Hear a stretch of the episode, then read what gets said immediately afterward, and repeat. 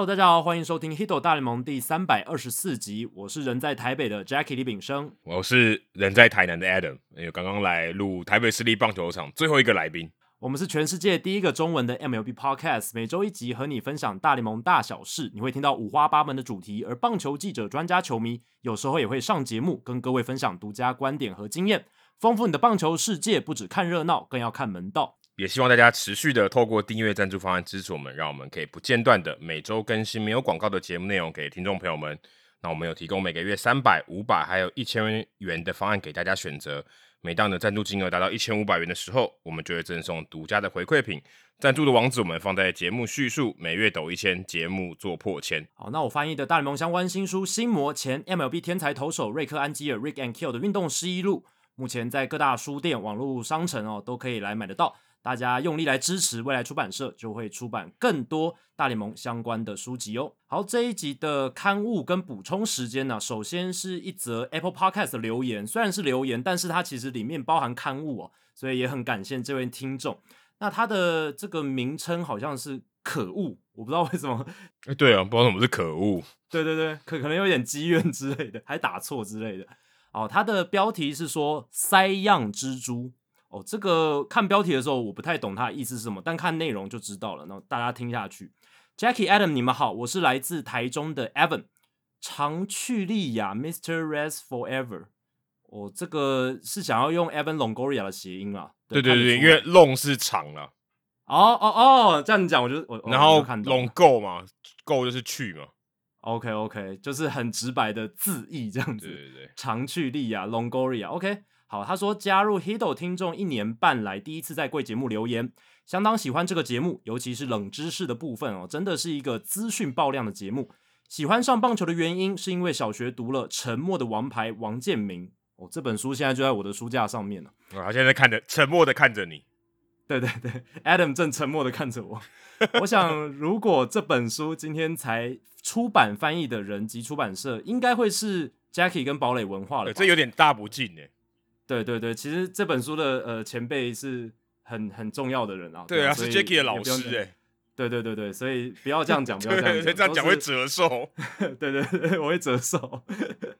自从读了含金量满点的这个 MVP 制造机之后呢，就十分热衷进阶棒球数据。很高兴两位主持人能始终相辅相成，为大家带来更多深不可测的棒球知识。而以下是我发现这个有错误的部分啊。虽然不怎么重要哦，其实都很重要了。大家有认真听，有发现错误的部分，对我们来说都很重要。第三百二十三集的时候，结尾我们有谈到说，就是运动家是否能打破一八九九年克利夫兰蜘蛛队的这个最差战绩的记录嘛？那那时候我们稍微有聊到塞样，就是赛扬这名投手过去有打过蜘蛛队，可是他其实不在。一八九九年那个最烂的蜘蛛队里面，因为他在一八九八年的时候就已经被换到这个圣路易 Perfectos 队里面了，就是这个圣路易球队的前身了。那我想就是可恶，他说，我想如果蜘蛛有塞样的话，一八九九年那一年的蜘蛛如果有赛扬的话，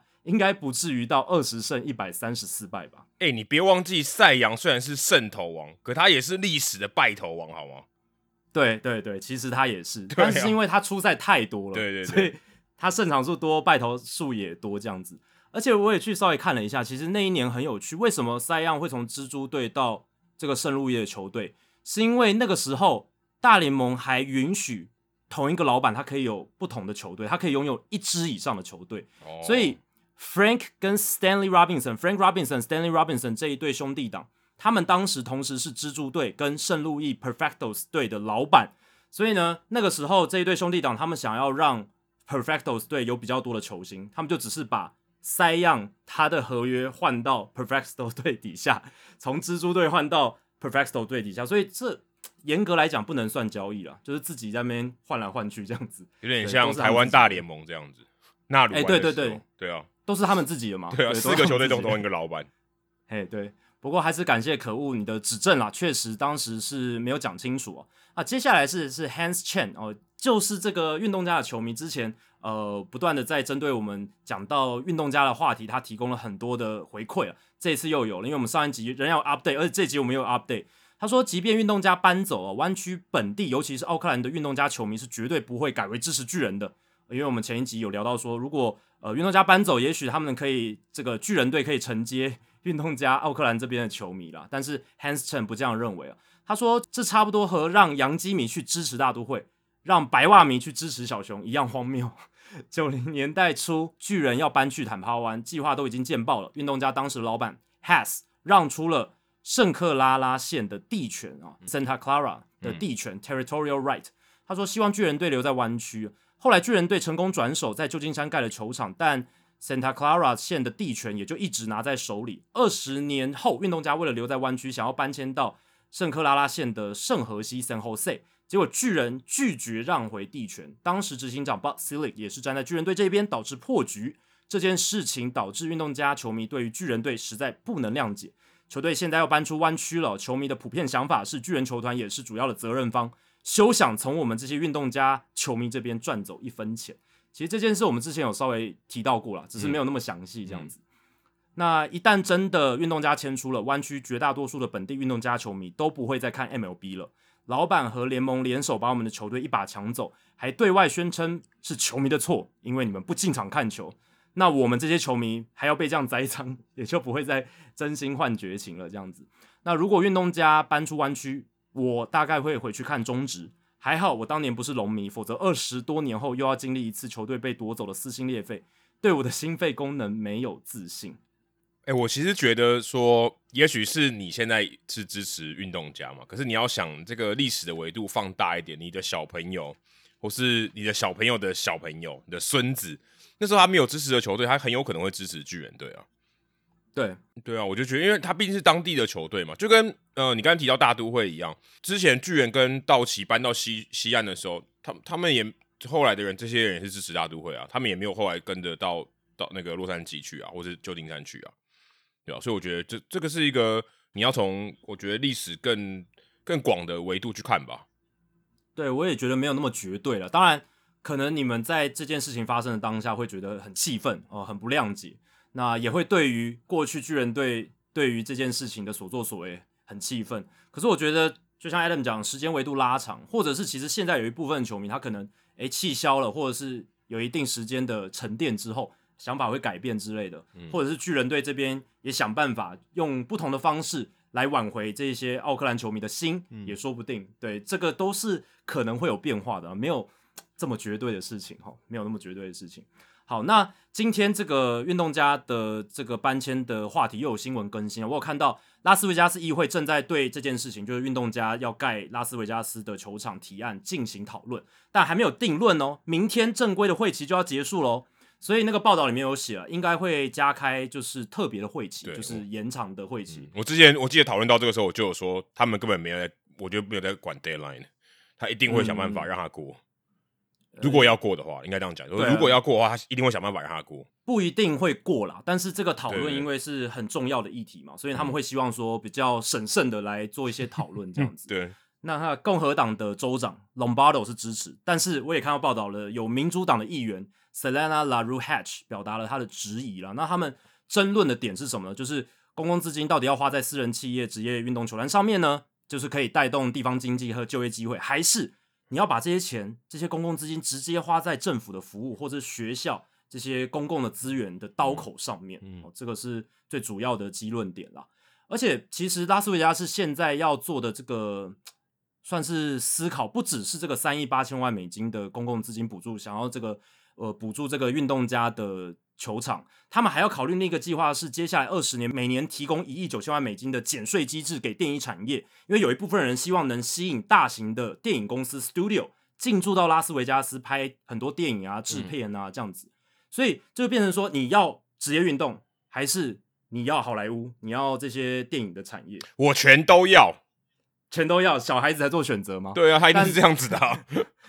但不知道这些就是他们的议员会怎么样去决定，对因为这是民意代表要进行讨论嘛，要投票之类的。那过去的案例，二零一六年的时候，NFL 的突击者队新球场 Allegiant Stadium，他们是成功获得议会的通过，得到了七亿五千万美金的公共资金的援助，但是这是 NFL 获得了，可是 NHL 的黄金骑士队其实当年也希望可以通过这样子公共资金的补助案，可是他们没有，他们当年提案是三亿七千五百万美金，可是最后没有，他们最后是自己私人的直接去包这些钱这样子，嗯，刚好一半，所以对啊对啊对啊，他们要去讨论这件事，到底要不要给运动家嗯这一笔公共资金的援助？那如果不行的话，运动家如果还是想要搬迁，他们就可能要自己出钱。那有经济学家就指出哦，如果拉斯维加斯这个公共资金，它要花的有意义。那新球场就必须吸引到许多本来不会来到拉斯维加斯的访客，这样子。那史丹佛经济大学荣誉教授 Roger No，他是这方面的专家，他说这种群体哦是比较少，就是会因为棒球而新来，就是会让自己去拉斯维加斯看棒球的这样子的群体，呃是比较少的。嗯，那运动家他们有资助一个研究啦，那他们这个研究是推估说，未来运动家如果建成新球场的话，预计会有百分之五十三的观众来自外地，就是看棒球的观众。怎么可能？他他是这样写的，对，这个数据概念就很蛮可笑的。而且这些人当中又有百分之三十是因为这一座新球场才会来造访拉斯维加斯，他推估的数字是呃一年大概四十万五千人之类的，像这样子的一个数字啦。当然，这个研究我们刚刚提到是运动家资助的，所以大家要信几分，大家自己去评判。但是，呃，经济学家是认为说，呃，你要能够吸引到为了看棒球来拉斯维加斯的这样子的群体，比较难吸引到了。对，这是他们的想法，这样子。而且，就算你来拉斯维加斯的人，他也通常也主要的目的也不是来看棒球啊。我觉得这个太难了吧。而且就算是他刚才说百分之五三好，那也许我我我觉得就是这个球场落成的 maybe 前前两年，就是有点尝鲜的感觉，或者说你今天真的什么，假设运动家队签了大股奖品，我觉得这个数字都还太乐观了，对啊，哎，对对对，对啊，我我觉得很难啊，就是要呃旅游的目的是去看球，我觉得这个几率很低啊，而且拉斯维加斯太多娱乐产业了嘛，所以这个我就反而觉得这个这个真的是。蛮荒谬的一个数字，我觉得用用常理判断都觉得这个太不可太不合理了，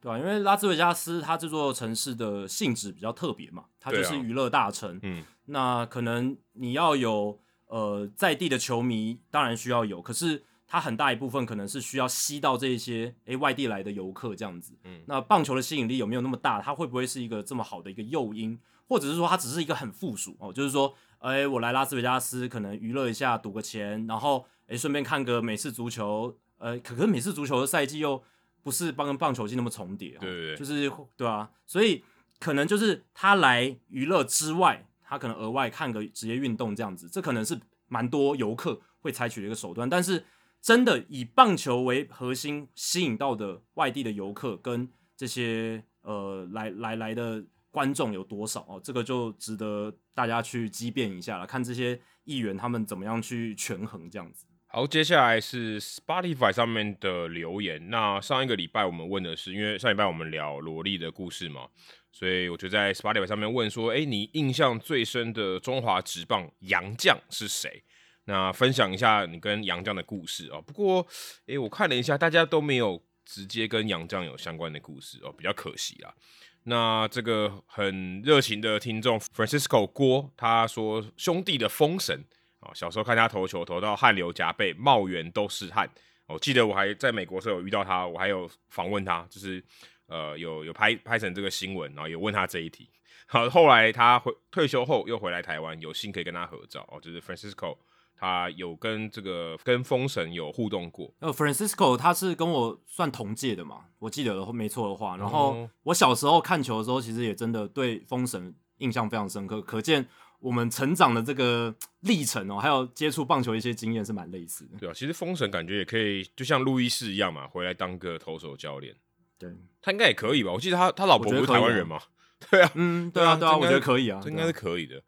好，接下来是许云华哦，他最近也蛮常来留言，他说布雷哦，这应该是统一师迷啦。他说让台湾棒球界开始认知到长打的重要性的一代全垒打王。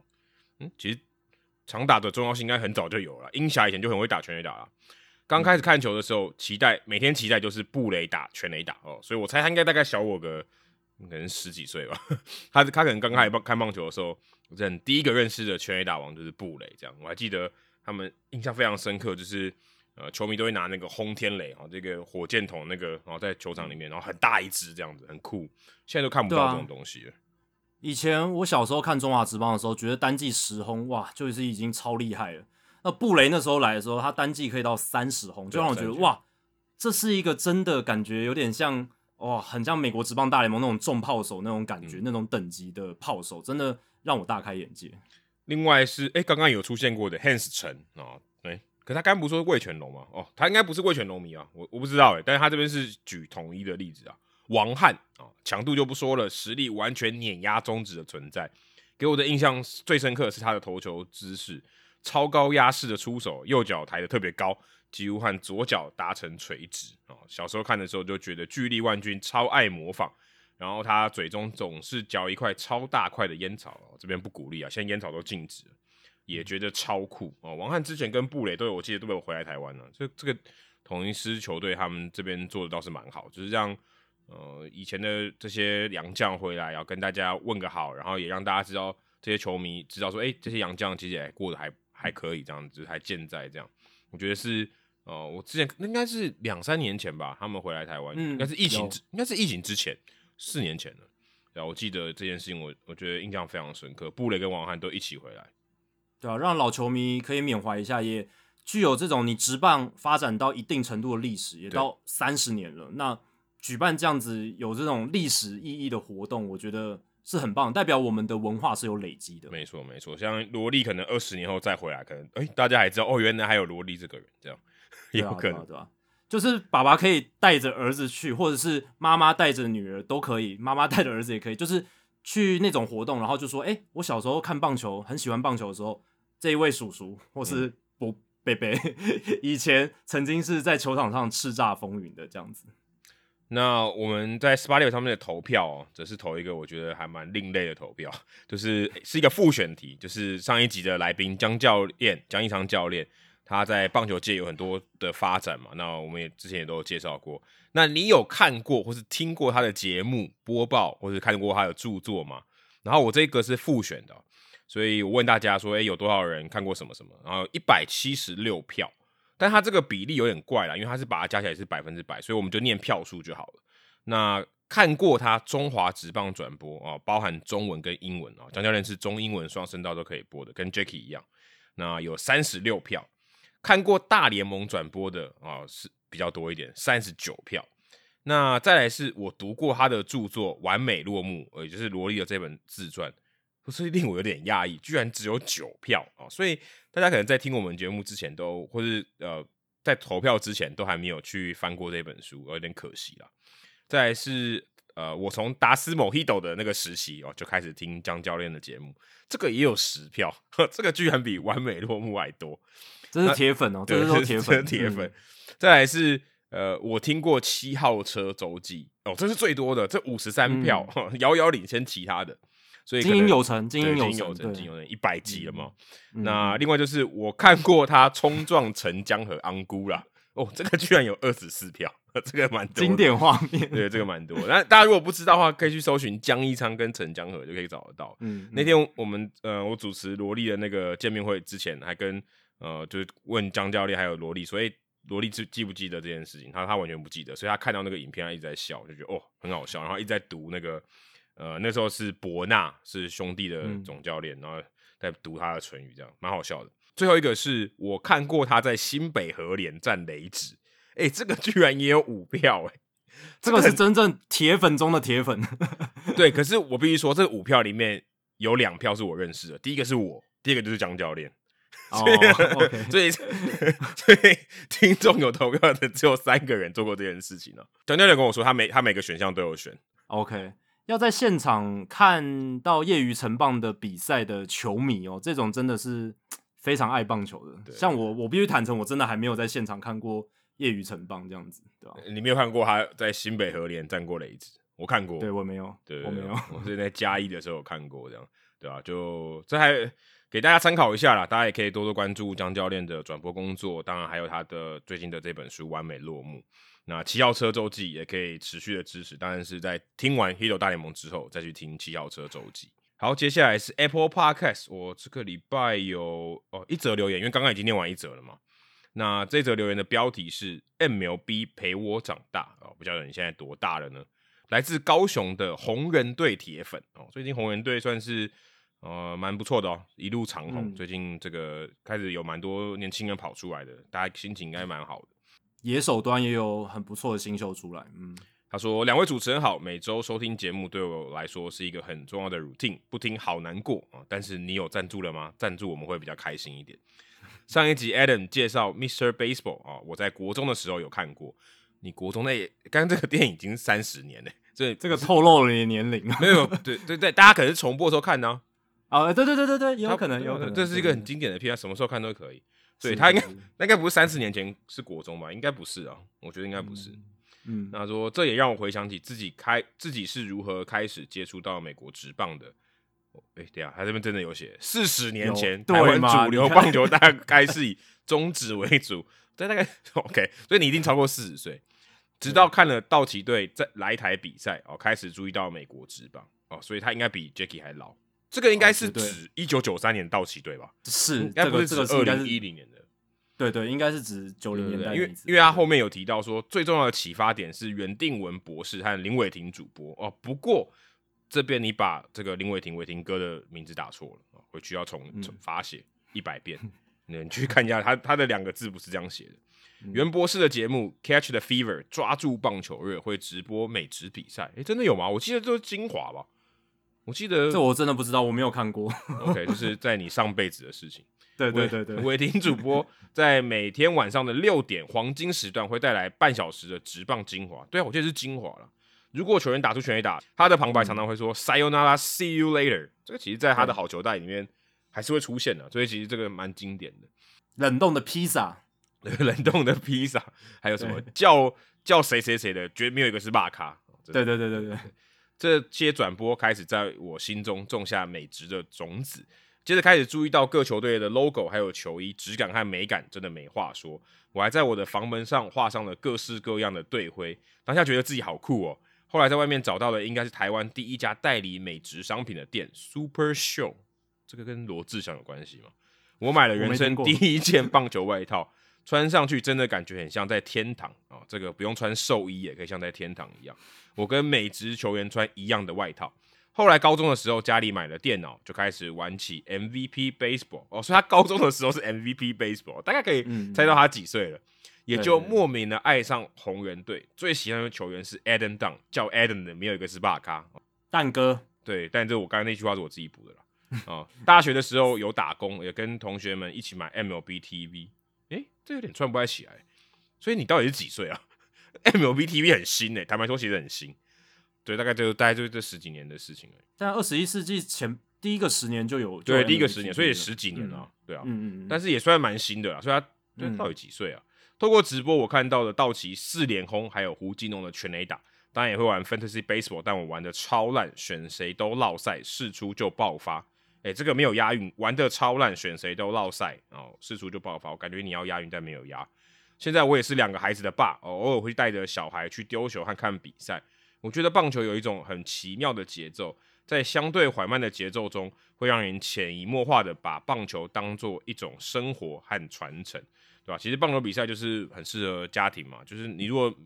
以前棒球比赛是相对比较没有现在那么紧凑，所以你有时候很多时候是可以可以聊天啊，可以可以拉赛这种的，然后跟小朋友啊讲讲解一下规则。那现在的话，你可能就要呃可能要唱 rap，可能要讲的比较快，有办法。所以也希望我的孩子在未来也会喜欢还有习惯听《h i d o 大联盟》。谢谢两位。其实我不知道你的小朋友多大，但是我们讲的国语他应该听得懂啊，所以就可以常常听啊。听久了他就会问问题了，所以他可能也开始对《h i d o 大联盟》会有一些兴趣。好，这一集的冷知识呢，我先讲问题哦。其实问题很简单，就是一九零零年以来，以 Baseball Reference WAR 值来说，最一面倒的交易是哪一笔？哦，就是说哪一队？的这个获透过交易获得 WR 值比他的交易的对手来的差距最大哦，就是我今天想问大家问题。那为什么想问这一题呢？主要是因为这个礼拜有几个很熟悉的名字的新闻呢，让我想到这一个问题。这样子，因为这礼拜像是 Stephen Strasburg，就是华盛顿邮报的记者 J.C. Doherty 报道嘛，他四月底就因为严重的神经损伤停止所有的运动行为。那二月份就有报道说他其实。有胸廓出口症候群，然后在复健，然后面临挫折，然后现在又造成了这么大的一个神经的损伤，所以现在国民队完全没有 Strasburg 的归队时间表，呃，感觉他可能已经投完大联盟的生涯的最后一球了。所以这个虽然并不是说真正什么退休的消息，但是还是让人觉得不胜唏嘘嘛。那说到退休呢，这个礼拜还有一个乌龙，就是把 Tolo Colon 一下子被报道说要退休，宣布退休，然后一下子又不退休。呃，当然把 Tolo Colon 他当然是很熟悉的一个名字，他也已经五十岁，老实说，他宣布退休也不是让人会惊讶的事情。连王建民都还没开始退休，王建民其实没有退休，诶，他没有正式宣布嘛，对不对？即便他现在已经当教练，嗯，对吧？那其实球员要不要正式宣布，这是他可以自己决定的，对对吧？他他也不一定要。那这个有有一个拉美棒球记者 Hector Gomez，他报道说口龙退休，可是 MLB Trade Rumors 他去查证口龙的经纪公司 Wazerman 哦，Wazerman 是说口龙还没有退休哦，所以就有一点乌龙哦。但是呃，Colón 是大家都非常熟悉的名字，但是他从二零一八年就没有在大联盟出赛，就二零一八年之后。最近一次有正式棒球比赛的出赛记录，在二零二一年在墨西哥独联这样子，独立联盟。哎，我看到大都会有说要帮他退休，哎，所以那个也是假的新闻吗？这个我倒是没有看到，但是他的经纪公司是说他没有要宣布退休，因为我看到那个还有写八月二十六号，哎，就台湾日前一天。对，可能是帮他的大都会生涯做结嘛，搞不好口龙还想在其他地方打，我也不知道，对吧？对啊，因为我看到这个新闻是昨天的，所以我不太确定说这到底他到底有没有要退。对啊，就至少我看到的新闻是 Wazerman 说他没有，对，Wazerman 说他没有，对吧？那 John Singleton 不知道大家还记不记得这个名字哦？他过去是太空人农场的大物新秀，在二零一到二零一四年的时候啊，太空人甚至还在二零一四年他上大联盟之前就给他五年一千万美金的延长合约，那个是史上第一张大联盟年资零天的延长合约，史上第一张这样子，对吧？那你看。这个 Strasburg 跟 Colon 的生涯是走到算是尽头了，但是 Singleton 他是大家以为他早就已经消失，已经走完尽头了，没想到他现在复苏出来，哦，这个是蛮令我惊讶的，因为他在最近是已经回到大联盟，就是在酿酒人，然后回到大联盟，那这个是蛮不容易的，因为他在二零一四年那个时候就有被报道说他有这个大麻的成瘾症啊，从十而且。他那时候就说，他从十四岁就开始有这个大麻成瘾，后来他被三次检出使用大麻。那个时候大联盟药检规定还是禁止大麻的，后来后来开放了，后来开放了。那那个时候还是禁止的，所以二零一七年的时候，Singleton 被处以一百场的禁赛，也在二零一八年终于被太空人队放弃，就释出了。那有一段时间，像呃一八一九二零年，他完全没有任何的这些呃职业棒球联赛的出赛记录。那是直到二零二一年，诶，他开始在这个墨西哥联盟打球。然后二零二二年，他加入了酿酒人的小联盟。虽然去年被释出，可是今年球季开始之前，酿酒人跟他签小联盟合约。他在三 A 打的还不错。那酿酒人本季呢，他们一垒手是 Roddy Tellez 嘛，但是他们需要的替补战力一直换来换去，像 Luke Boy 没打出来遭到释出，Mike Brasso 也打得很糟糕，Darin Ruff 最近受伤。所以 Singleton 竟然就在六月四号，也就是昨天被拉上大联盟担任先发一垒手。他暌违了两千八百零三天，继二零一五年之后重返大联盟赛场。哦，这是蛮励志的一个故事哦。嗯，这让我想到那什么 Adam Greenberg，但是个哦，对对对，但是这个还没有那么夸张。对我想到的比较像是 Josh Hamilton 这一种，因为。你你讲的 Adam Greenberg 他是回来，但是他他只打了一个打席吧，如果没记错。对他那个那个是呃有点像象征性意义的，他那个不是真的让他打，有点像是萝莉象征性。对对对对对对，没错没错没错，类似那种。对，那比较纪念性，但并不是因为他真的实力恢复，对对可以上到大联盟赛场这样。那我觉得 Singleton 比较像 Josh Hamilton，就是说他们在年轻的时候，不管是毒瘾，不管是呃酗酒问题什么的。然后本来以为他的大联盟生涯或者是棒球生涯已经完蛋了，可是他们后来找到办法重新打回到大联盟的赛场。当然，Josh Hamilton 后来又有一点固态复萌，而且呃有一些其他额外暴力的问题，这样子那另当别论。可是至少打回大联盟这件事情，John Singleton 他也是做到了。呃，John Singleton 他在今年以前上一次在大联盟出赛是二零一五年的十月二号，当时他才刚满二十四岁不久。那现在回到大联盟，他已经是一个三十一岁的人了，就是已经年过。而立之年这样子，对。那 Singleton 他跟 Colon 有一个共通点，就是他们都曾经是重大交易案的主菜，这个是我有马上联想到的，因为我记得 Singleton 他在二零一一年的时候，那个时候交易大限之前，他被交易到了这个太空人队，那当时呢换到就是呃费城人这边换到的是 Hunter Pence 还有现金这样子，太空人当时把 Hunter Pence 换出去，换到这个 John Singleton、Jerry Kozar 还有 Josh Zaid。然后以及后来的 Domingo Santana 哦，这一些人这样子。Domingo Santana 现在在那个在养乐多了。哎，对对对，但 Domingo Santana 也曾经在大联盟打的还算不差，还不错，就是这个全垒打炮手这样子。那当时当然费城人是想要得到 Hunter Pence 这个明星球员嘛，当时费城人还是很强的球队，那用了农场里面很多的新秀，包含 John Singleton。那 Singleton 最早是被费城人选秀这样子。那 Colong 这一边是更知名的，二零零二年六月的时候。当时印第安人把 Colon 还有 Tim Drew 交易到蒙特罗博览会队，博览会队呃当时送出的人就是给印第安人的球员是 Cliff Lee、Brandon Phillips、Grady Sizemore 跟 Lee Stevens，嗯，哦，这是非常知名的一笔交易，嗯，也是非常一面倒的一笔交易哦，因为 Colon 那一笔交易，印第安人总共获得了九十九点七的 Baseball Reference WAR 值，而且交易出去的 Colon 跟 Team Drew 只有二十二点五的 WAR 值，所以。印第安人透过那笔交易，他的净 WR 值获得的是七十七点二，这个在史上所有的交易当中，最一面倒的交易当中排名第十四名，这个是非常非常厉害的。这个也应该包含把 Brandon Phillips 交易到红人之后换来的东西吧？呃，应该是说他就是算 Brandon Phillips 他剩下大联盟生涯的所有 WR 值。哦，所以他并没有真的贡献给印第安人队哦。对对，不一定一定要贡献给印第安人，就是。就是看眼光嘛，就是说你你能不能看出这个球员他未来打的有多好，不一定在印第安人，就是他后续整个生涯的 WR 值全部算在一起这样子。哦，所以那你的冷知识也是这样的算法？没错，冷知识也是这样。对，哦，所以并不是他贡献给那一队，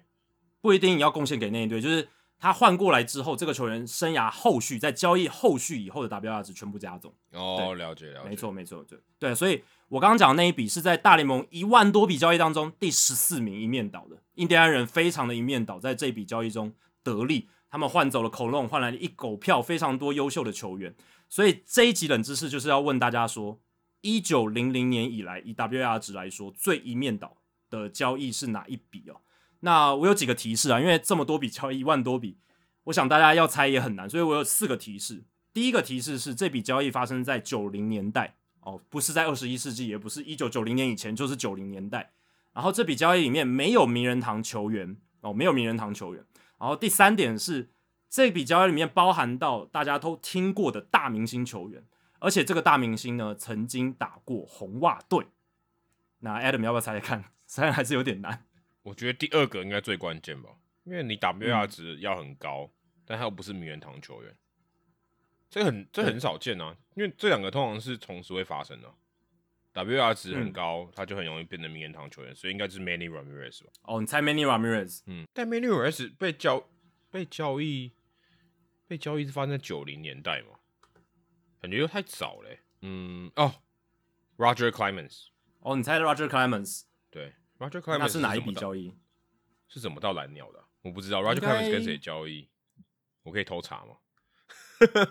你可以说，你可以偷查一下。呃，Many Ramirez 是在这个哦，他不是用交易到红袜的哦，他是变成自由球员。对对，他是自由球员。哎，我刚刚查了一下，Roger Clemens 其实也是自由球员，跟蓝鸟队签约，所以他没有交易，所以这个真的太难了吧？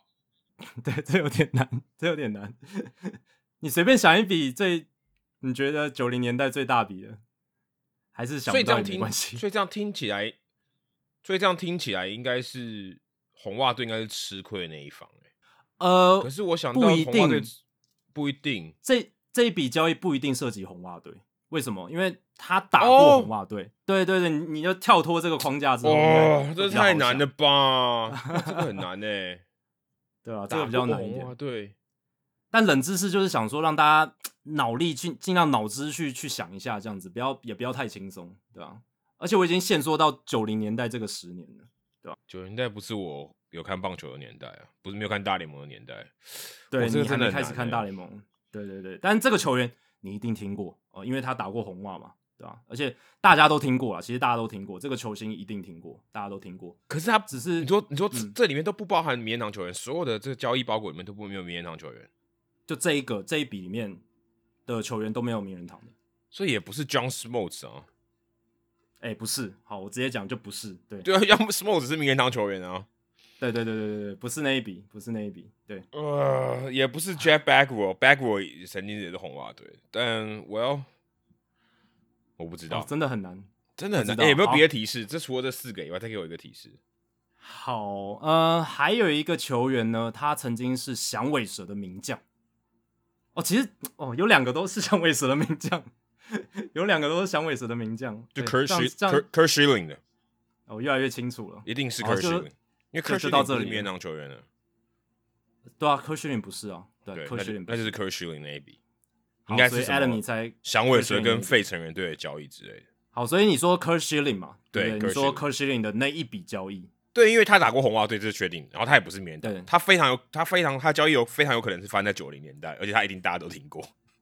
而且其实他应该要是名人堂球员，他只是因为场外的问题让他进不去。所以我刚我刚才讲说，WAR 值所以一面倒，代表 WAR 值一定某一个人很高，但对一定要这样子，对他很高又不是名人堂球员，这种人其实没有很多。对，所以其实我才想说，我的提示算是算算是已经范围 限缩了很小，，二二是最重要的，其他都还对，好。真的，对对对对对对。好，那我们这一集的答案呢，就在主节目聊完之后来跟大家揭晓喽。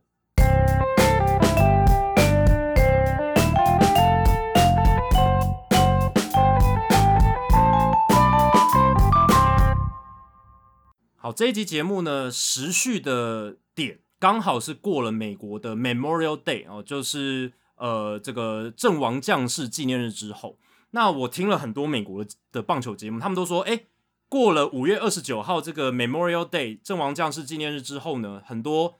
小样本的讨论啦，或者是说球队战绩的好坏、球员数据的好坏，你不能再单纯的用啊，那个只是一个小样本，就这样轻松带过了，不能说啊小样本，所以那个不算什么，那个就还是可以校正回归、均值回归什么的。有些球队可能他打不回来了，那有些球队他可能就算呃在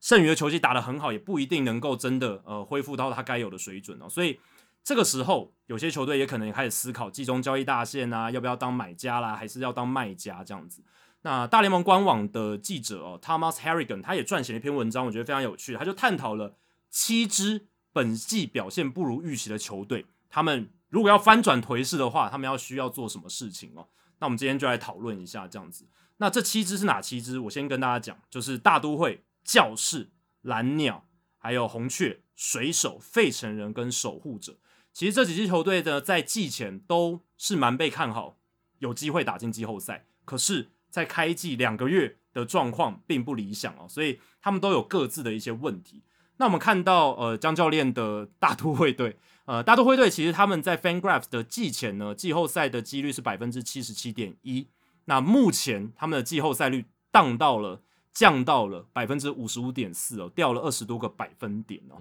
那当然，他们在先发跟打击都有问题。我觉得问题比较大的是在先发轮值啦。嗯，呃，Max Scherzer 呃开季有一些状况嘛，而且又有这个外来物质检查，然后造成他被禁赛的问题。千鹤晃大虽然今天的先发投的很落赛，可是呢，他在前几场先发其实还蛮进入状况。就我觉得他开始逐渐适应在大联盟出赛，可是。Justin Verlander 跟 Carlos Carrasco 又比较高低起伏了。对，Verlander 就是一场好一场坏，一场好一场坏这样子。然后 Carrasco 的整个 FIP 也非常高。那打击端的方面的话，真的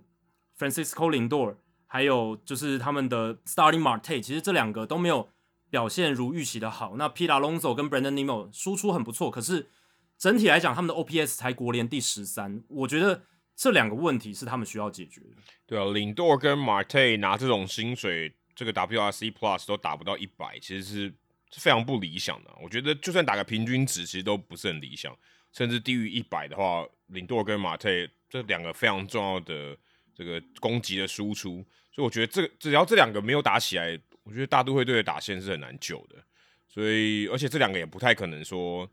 被换掉。我就是，嗯对啊，你也不可能让他什么多休息几场，这两个就是主将，让他打好打满。所以他们两个能不能均值回归，能不能摆脱这个低潮，我觉得应该是对吧、这个打线里面最重要的。加上啊朗手跟尼莫，特别是尼莫啦，尼莫要维持健康，我觉得也是蛮重要，因为呃，尼莫其实过去的伤病史也是蛮丰富的嘛，所以尼莫如果没办法健康，然后领多尔马特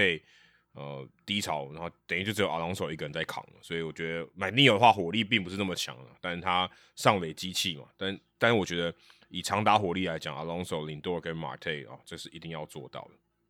呃，确实哦，你看，呃，领多尔他的年薪是三千四百一十万美金哦，然后 Starting Marte 是也是突破两千万的年薪，嗯，这两个人加起来就五千多万。那五千多万开机打到目前为止，其实真的没有打出应有的身价。呃，领多尔我是觉得还好，因为他过去也曾经说，就是可能大半个球季打的不是那么理想，然后后来拉尾盘，对，至少还是可以维持 OPS Plus 一百以上，联盟平均以上的输出。可是马特的话，我就稍微有点担心，毕竟他已经快三十五岁，呃，然后他也是这种很吃所谓的速度、运动能力条件的选手。那这种东西我们知道，嗯，随着年纪变大，很容易就老化哦。所以，呃，马特这一方面会让我比较担心。至少皮亚龙索跟 Brandon Nemo 还是有维持这样水准，只是他们会不会也会在球季中后段遇到低潮哦？这可能就是嗯，其他球员要跳出来一个主因啊，就是考验你的阵容深度够不够的时刻这样子。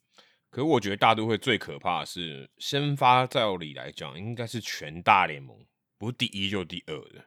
但投人这样先发防御率，我今天查了一下，全联盟排名第二十名，四点七二，这真的有点。我觉得是非常不及格的。即便说 Verland 他可能前面那一阵子一整个一个月前面那一个月都没有出赛，肩膀受伤，回来以后投的就也也不怎么样，投六场也不怎么样。我觉得这个真的是一个蛮大的问题，因为我觉得大都会最强就是投手，刚才说打线，他们本来打线就是可能平均是之上，但投手一定是全大联盟，我觉得没有前三也有前五啦的先发阵容。那投成这样，我是觉得。你的最强的东西很烂，那就很可怕，你懂吗？最强东西如果稍微平均一点，也许问题还不是很大。可是你最强的这个关键，你的最强的武器投的乱，就是乱七八糟，表现的很差。我觉得其实这个是，我觉得是一个蛮不好的一个现象啊。就是你如果这个东西没有修正，甚至你可能你也不知道怎么修正的话，你可能真的很惨。因为其实最大问题就是受伤嘛。你看 Quintana 也没办法上，那千鹤黄大能维持多久健康也没人知道。Scherzer 前面也有几场跳过脖子不舒服，那 v e r l a n d 更别说他是从上面名单开机的，所以我觉得这个我个人觉得更担心的是先发投手，因为他们先发投手没办法维持健康，我觉得是大都会会可能会呃战绩会非常可怕，就是他们的等于把所有的赌注都压在先发上面，如果这东西没有拿回来，我没有得到相对应的结果的话。我觉得大都会会非常难救。对，因为季前大家对他们预期上面最高期待就是先发轮值，因为星光熠熠嘛，而且砸了很多钱。结果到目前为止，我们录音这一天，大都会的 FanGraphs 的 WR 值就是先发投手的部分，先发投手 WR 值是一点五，这个在全联盟倒数第三名，只好过洛基队跟运动家队。对啊，这太可怕了，非常惨了。这、这、这很可怕，真的超级可怕的。你说应该是前三、第三名才对，正数第三台对。照理来说要这样子嘛，结果没有。而且他们现在先发轮值里面负责最多局数，就投最多局的，竟然是 Tyler Miguel。你这个在季前，你可能你叫十个人猜，没有人会讲出这个名字，对，一定会猜 Scherzer、Verlander，或者至少千鹤嘛，或是。Carrasco 之类的，当然 Carrasco 容易受伤，但是至少前面那三个会先把名字讲出来。Miguel 应该是轮到很后面的，他甚至可能连前三号先发都排不上哎，所以他照样他吃局数应该是吃最少的。哎，对对对，但我觉得往好的方面想啊，就如果我是大都会球迷，我会安慰自己说，哎，我们在开季头两个月可能是遇到了这个赛季可能最糟的情况，嗯，那接下来可能应该会有一些均值回归的好转，不管是在伤病的态势，或者是。投手权的表现，那 Jose Quintana 预计可能明星赛左右那个时候可能可以回来，那这样子的话，到时候还有一个轮值的人可以来挹注这样子，所以你如果往好的方面想哦，这个是大都会在球季中后段呃可以稍微去乐观的部分。那接着看到另一个也是我觉得啦，跌破大家眼镜特别烂的球队就是教士队，因为季前大家对教士队有非常高的期待，甚至有些人认为他们比道奇队还强嘛。但呃季前呢，他们的这个季后赛率其实也高达百分之八十五点三，也是很高。那目前他们因为胜率还是不到五成哦，整个季后赛率已经掉到了百分之五十七点八，嗯，还是蛮还是蛮高，其实还是蛮高的，因为他们本来就有很多储备的钱嘛，对不对？对对储备的这些季后赛率，那他们已经花掉了，其实也蛮也算蛮大一笔的啦，也是将近三十个百分点。那其实教士队除了先发轮值的问题以外呢，最大的问题其实是他们的得分，他们的 OPS 在国联排名第十四，然后呃，他们的很多打者呢，其实呃状况起伏不定或者是衰退。那当然，黄 Soto 算是打回来了，他的整个打击火力跟我们之前聊到的时候预期的一样，真的是恢复了。哎，可是 Many Machado 受伤打得不好 z e n d Bogarts 呃也有点不舒服在手腕的部分，而且打击的数据也比开季的时候掉了非常多。那他们在这个得点圈的表现也是非常不好哦，所以呃这样子综合的因素底下呢，让他们得分出现了蛮大的问题，让他们现在战绩其实跟道奇队有非常大的落差。对啊，现在连五成都不到。我还特别查了一下他们得点圈的打击率，得点圈打击我看到我吓死了，居然不到两成，全大联盟最低，连运动家队都比他好，而且还赢蛮多的，是两成零七耶。对，这这差的有点，这个有这有点太烂了吧？就代表说你得分的效率太低嘛，你可能只能靠全垒打，你就垒上二二垒有人，二三垒有人的时候，三垒有人，二垒有人，没办法把分数打回来。而且更可怕的是，这个球队其实真的一字排开，其实蛮强的。Machado、Soto、Tatis Junior、Bogarts 这样的打线，居然居然得到是这种成绩，真的令我觉得非常吃惊。Machado 的 WRC Plus 居然只有只有居然只有七十六，哎，嗯，这个这有点离谱吧？刚刚我们讲到说 Starling Marte 八十，领舵尔九十三，Machado 是地狱联盟平均这多少？呃，百分之二十四，哎，对，这烂到已经我觉得很很夸张。哎、前几年他还是 MVP，可能是候选人，现在已经打成这样子，特别是进攻的火力真的太差了，对，我觉得受伤有一点影响吧，可能他在伤前是有带伤在打之类的，有可能。对对对，影响到他的表现。长打完全不见了，我看他的长打率点三六零，纯长打率点一三四，真的就已经不是 Manny Machado 了。对，所以我会觉得啦，其实我们刚刚讲的这些，甚至还没有提到呃，Fernando Tatis Jr. 归队，其实打的不错哦，打的不错，的情况下，教师队还打成这样。现在塔蒂是他们全队全垒打最多的，他是在季中才加入他们 的，对啊，他才三十九场出赛就挥出了十一发全垒打，所以他的状况是身手是维持的很好，但是嗯其他的队友实在太差了。那我会觉得，包含刚才 Adam 讲到的 Manny Machado 的状况，还有 Zander Bogarts，其实最近有一点小小的身体为恙啊，造成表现的一些下滑，我都觉得是还好的，因为这些都是可以触底反弹，并不是说哦他已经技术技术面整个下滑，或者是诶打不回来。我是对 Manny Machado 还是很有信心了，而且我们刚刚讲了。教士队得点圈的打击，不管是打击率一成九六，然后 OPS 点六二一，全部都是全联盟最后一名。那这种数据呢，它是很容易均值回归的。嗯是哦，它它并不是能反映一支球队打击实力的数据。你看，像现在第一名是谁？就是得点圈今年表现最好的是德州游骑兵队，他们战绩也很好嘛。那关键就在于他们整个 sequence，就是安打或者是好的事件出现的顺序是好的哦，让他们可以得点圈的时候，诶，火力很好，三乘三六的高打击率，OPS 点九三九，也让他们打出好成绩。可是你能预期他们到球季中后段都还是这么高档的得点圈吗？绝对不行。对，对，我觉得这个那教士队也是，这个比较是他就是因啊，就是他因为他得点圈得了分，所以他很赢了得了很多分，会赢球。对嗯对对对对，所以我觉得游击兵他们的得点圈火力会校正，会开始往下走。下嗯那对，那教士队的话则是会往上升，大家都会向中间的平均值来靠拢，这样子。尤其是这个高低两个极端的部分，所以教士队打击这一端，我是觉得不用那么悲观，就是像我们刚刚讲的，好像很严重，但其实不用那么悲观，他们还是有值得乐观的理由。那先发轮值的部分呢，Blake Snell 我觉得是一个嗯大问题哦，就是他的这个控球的状况很差，FIP 是超过五的情况。嗯那 Joe Musgrove 他回来之后呢，其实一开始表现不好，但是呃最近是有呃比较稳定一些了这样子。但先发投手的部分呢，其实教士队这边也是有一点让人担心啦。我觉得主要的问题根源就是 Blake Snell 了。哎，我看到达比修友，然后 Musgrove、Snell 他们的防御率、自责分率都在四以上了。其实这个真的代表说，以他们的表现，我觉得三应该是可以期待的吧？那对啊，现在看起来整个阵容里面最稳定的反而是这个 Michael Waka 哦，有点像廖化做先锋了，对吧？当然瓦卡没那么烂，只是说对啊，他并不是你这个前三号的先发投手，但是。呃，目前看起来如果没有挖卡的话，我觉得教师队可能还输更多场球。哎，哎，真的，瓦卡本来想说只是一个锦上添花，有没有？就是他们签他的时候感觉像锦上添花，没想到现在变成一个很重要的先发轮值。那 Seth Lugo 受伤的关系哦，现在还在伤兵名单。那他有在场上的时候时候，其实也算投的还算不错，还可以，以他的以他的标准来讲还可以。对，因为他是牛棚转先发，嗯，所以他他的整体的数据包含 FIP 三点九六。防御率四点一，其实都还是可以接受的。对，那 Ryan Weathers 就表现不好嘛，那今天也是投的很差，所以呃，整体看来，达比修有跟 Joe Musgrove 要承担更大的责任。但我觉得 Blake Snell 是一个关键。其实 Blake Snell 他等于左右了说，诶，他轮子里面有三张王牌还是两张王牌这件事情。对，特别是如果这在季后赛的话，差很多。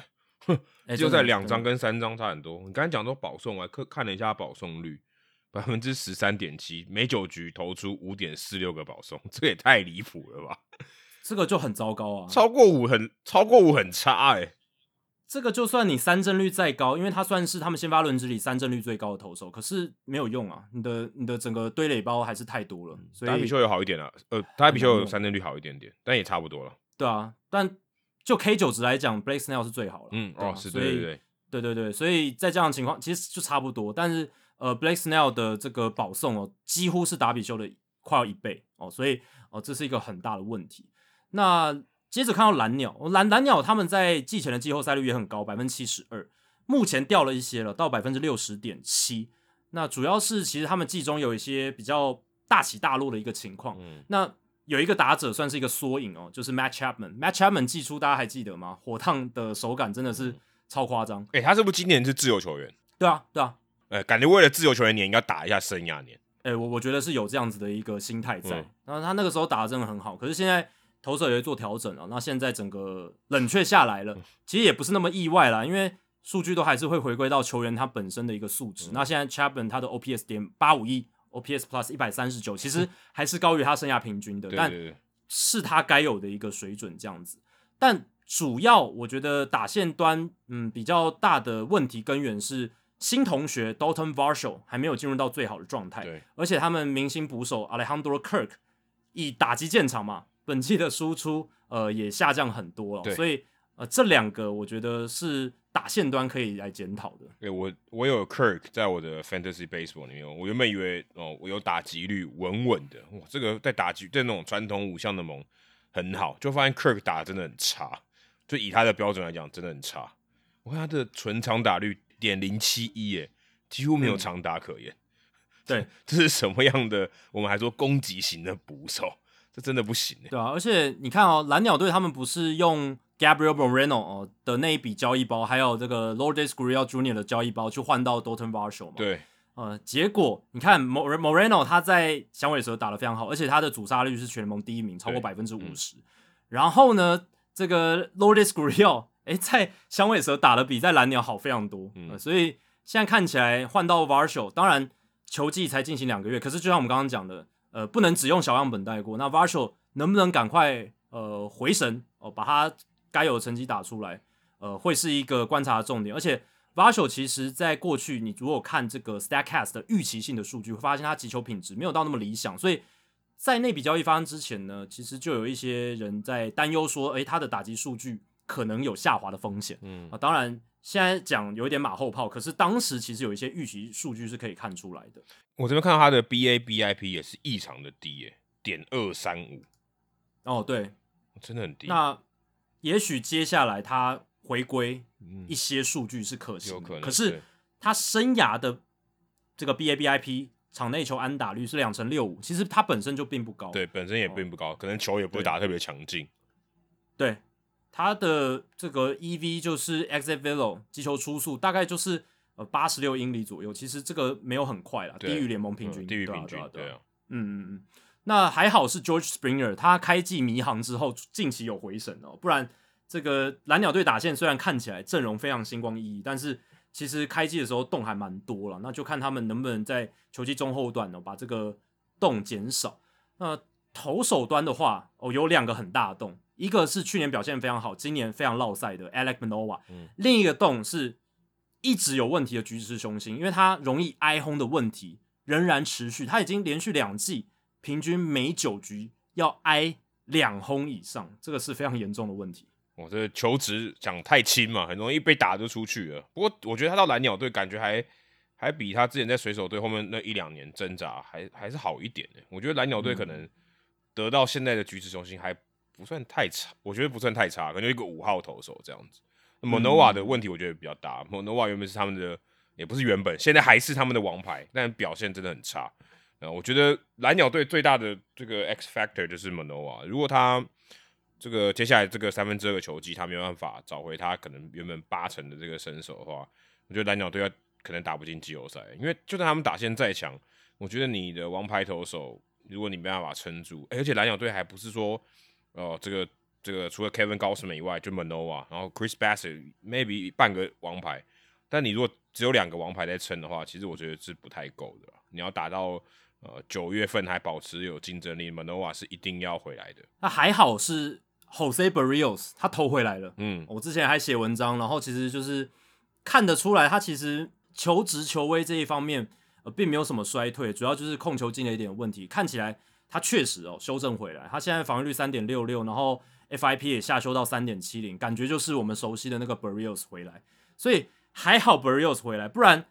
Manoa 落赛，局池还是容易挨轰，然后 Barrios 又还是像之前那样子投的不好的话，那蓝鸟队真的问题非常非常大。嗯，那至少现在有 Barrios、有 Bassett、有 Gausman 这三个算是很值得依赖，而且呃这个续航能力很好的投手，至少他们轮值上面还可以先呃稳定下来。那 Manoa 现在四十八个三振，四十一个保送，这个三振保送比接近一比一。呃，比控球看起来是他比最大 Snell 况还更烂呢。哎、对，这个是更惨的，嗯对吧、因为他的 K 九值也才七点五而已，就是三振没了，然后保送一大堆，然后也很容易被打这样子，所以整个就是呃非常非常宕机的一个状况。那接下来看完蓝色的鸟哦，就看红色的鸟，红雀。呃，我们已经讨论很多遍了，但他们其实也是嘛，因为季前季后赛率百分之六十七点四，目前掉到了只有百分之二十五点二，这个是掉非常非常多诶。那当然，之前我们聊过很多问题，先发投手还是太弱了，四点七零的防御率，全联盟第十九名，而且三振率百分之十九点三，全联盟倒数前五，哦，这个完全不及格。所以，如果红雀队，呃，他们有一个比较好的因素是说，他们在国联中区嘛，国联中区竞争力非常相对是比较相对比较差，对，所以，如果他们球季中后段，即便战绩很平庸，但是还有机会挑战季后赛，我觉得他们季中交易的补强一定会着重在先发投手。一定要啊！他先发投手基本上是没有竞争力，对我来讲，我觉得没什么竞争力。嗯，他们现在就是，我觉得有，嗯，他们可能有点像是，呃，没有什么先发投手的蓝鸟的这种打线，就还他们打线是真的很顶级的，但是，呃，先发投手是完全，我觉得基本上你要投到季后赛，没你还能只能靠 Adam Wainwright 嘛，感觉不太够啊，对吧、然后大不够。对啊 m i c h a l a s 跟 Montgomery 显然也不是你在季后赛会想要仰赖的投手嘛，也许他们就是一个三号的先发，所以我觉得这个是真的蛮大问题。然后 Jake Flaherty 现在原本是他们的王牌，现在投的像跟四号、五号一样，对吧、所以我觉得红雀队相我我反而觉得这个还算是相对容易辨别，因为他们。但比较不太需要等等谁回归，所以他们的问题是相对比较，我觉得比较容易解决。因为像蓝鸟，你会希望 Manoa 恢复正常嘛，所以你可能会有点期待，你可能会有点犹豫说啊，我要不要在季中做交易？因为如果 Manoa 不会这个状态不会回来的话，但是红雀队很明显，他他如果今天想要拼，然后他认为他还有季后赛的机会的话，他补先发是很明显的一个洞啊，所以我觉得搞不好对于红雀队来讲，要执行这个策略反而是。呃，比较清楚，比较明确一点。我反而觉得红雀队在这方面会比较轻松。但红雀队，我看他的这个得失分差居然还是正的，虽然他的这个负败是比胜场还要多的嘛，可是他的他的这个得失分还是我今天看是正三啊，所以他大概就是五成的胜率左右。所以呃，或许他在接下来这四个月哦，这个也许战机会再拉回来一点。对，呃，你刚刚讲到他们先发投手谁能够被赋予季后赛先发的任务，真的，去年洋基队把 Jordan Montgomery 换掉、交易掉，就是因为他们觉得他们季后赛不会用到 Montgomery，不会让 Montgomery 在季后赛先发，所以把他交易掉。那来到红雀，你看他现在变成前两号的先发投手，你就知道红雀队的先发轮值呃问题有多大，这个压制力非常不足。那打极端的话。虽然相对是比较好，那人手也非常充足，可是也有一些问题哦。Paul Goldschmidt 也是维持高档，但是另一个去年有角逐这个 MVP 的 Nolan Arenado 起伏就很大。那他目前 OPS Plus 一百零六，呃，这个其实对他来说，以他的标准来讲是不及格的。嗯，那往年他都是以超稳定输出为注册商标嘛，那现在是有一些差别。那外野群其实他们外野人手非常多，可是其实除了 Last Newbar 现在在伤病名单 Last Newbar 以外呢？其他人的表现都是低于联盟平均的。那他们最近有也把这个大物新秀 Jordan Walker 把他拉回到大联盟，因为他小联盟打的近况是不错的，就把他拉回来了。那 Wilson Contreras 开季状况不错，但是近况又是低迷，所以呃，就是一些比较起起伏伏。那外野群的阵容，我觉得没有发挥出他们该有的实力哦，也是呃红雀队现在哎，其实五月份战绩不错，可是。好像近期又有稍微有点疲软的一个因素，这样子。但他在例行赛，我觉得相对是我我觉得比较乐观，因为他们的分区真的相对比较弱，而且他们明显知道他们的问题在哪。打线我倒觉得这些会慢慢变好，我对红雀队的信心还比较足，对吧？如果先发投手要修，就是愿意花钱或者愿意去交易的话。呃，应该都花钱，就是说去交易来更大的投手，这样，那我觉得也许会比较有机会，可能会比蓝鸟队容易更更容易做一些决定吧，因为蓝鸟队在一个比较强的分区，那他要竞争，或他要等这个门诺瓦回升，我觉得对他讲是比较难做决定，反正红雀队会比较简单一点。那说到容易做决定，其实美联也有一支，哎，也是类似条件，而且。呃，很容易做决定的就是水手。嗯，水手他们在季前的季后赛率是百分之四十点五，那目前季后赛率掉到了百分之十五点一，也是掉很多。掉很多，对对。但是他们，我刚刚讲为什么很明确知道自己的问题在哪，就是因为太明显了。他们投手群表现超精彩，不管是先发投手牛棚，其实亮点都很多。然后呃，这个表现好的人手也很多。主要问题出在打击了。他们休赛季补强的三名新同学，Teoscar Hernandez。Colton Wong、AJ Pollock，哦，感觉像是其他球队派来的间谍呢。不仅没有帮助打击端，还严重拖累他们的打击火力，是很落赛的。所以我觉得这三个人算是他们目前呃打到现在呢，战绩没有如预期的好，而且呃就是甚至还低于预预期的一个落赛的人物这样子。即便互六而一个也打的，我觉得虽然他最近拿下什么单周最佳球员，但是他之前打的也真的不是很好，而且。他 WRC Plus 也不过一百零九，我觉得以他的这个身手，应该是打的更好了。嗯嗯，这个一百零九对是是比平均好，可是他也他的标准不应该是这样子的，对啊，我觉得是没有到，就这个他应该是要扛起蛮大的这个进攻的责任啊。Suarez WRC Plus 也不到一百八十七而已，这其实都不太及格。应该说 Hernandez 更也好不哪去八十六啊，对啊，这我觉得这几个如果你没有打出来，水手队打线就会非常可怕，就真的。很烂了，就坦白说，没有什么，没有什么竞争力，就是那这样这样就没有什么机会了。而且 Hernandez 他是大联盟三阵王，他八十一次三振只有九个保送，这个这个有点 Javier Baez 化了，有没有？就是三振率 Javier Baez 的数据，三振率百分之三十三点五，哎，是三次就有一次三振啊。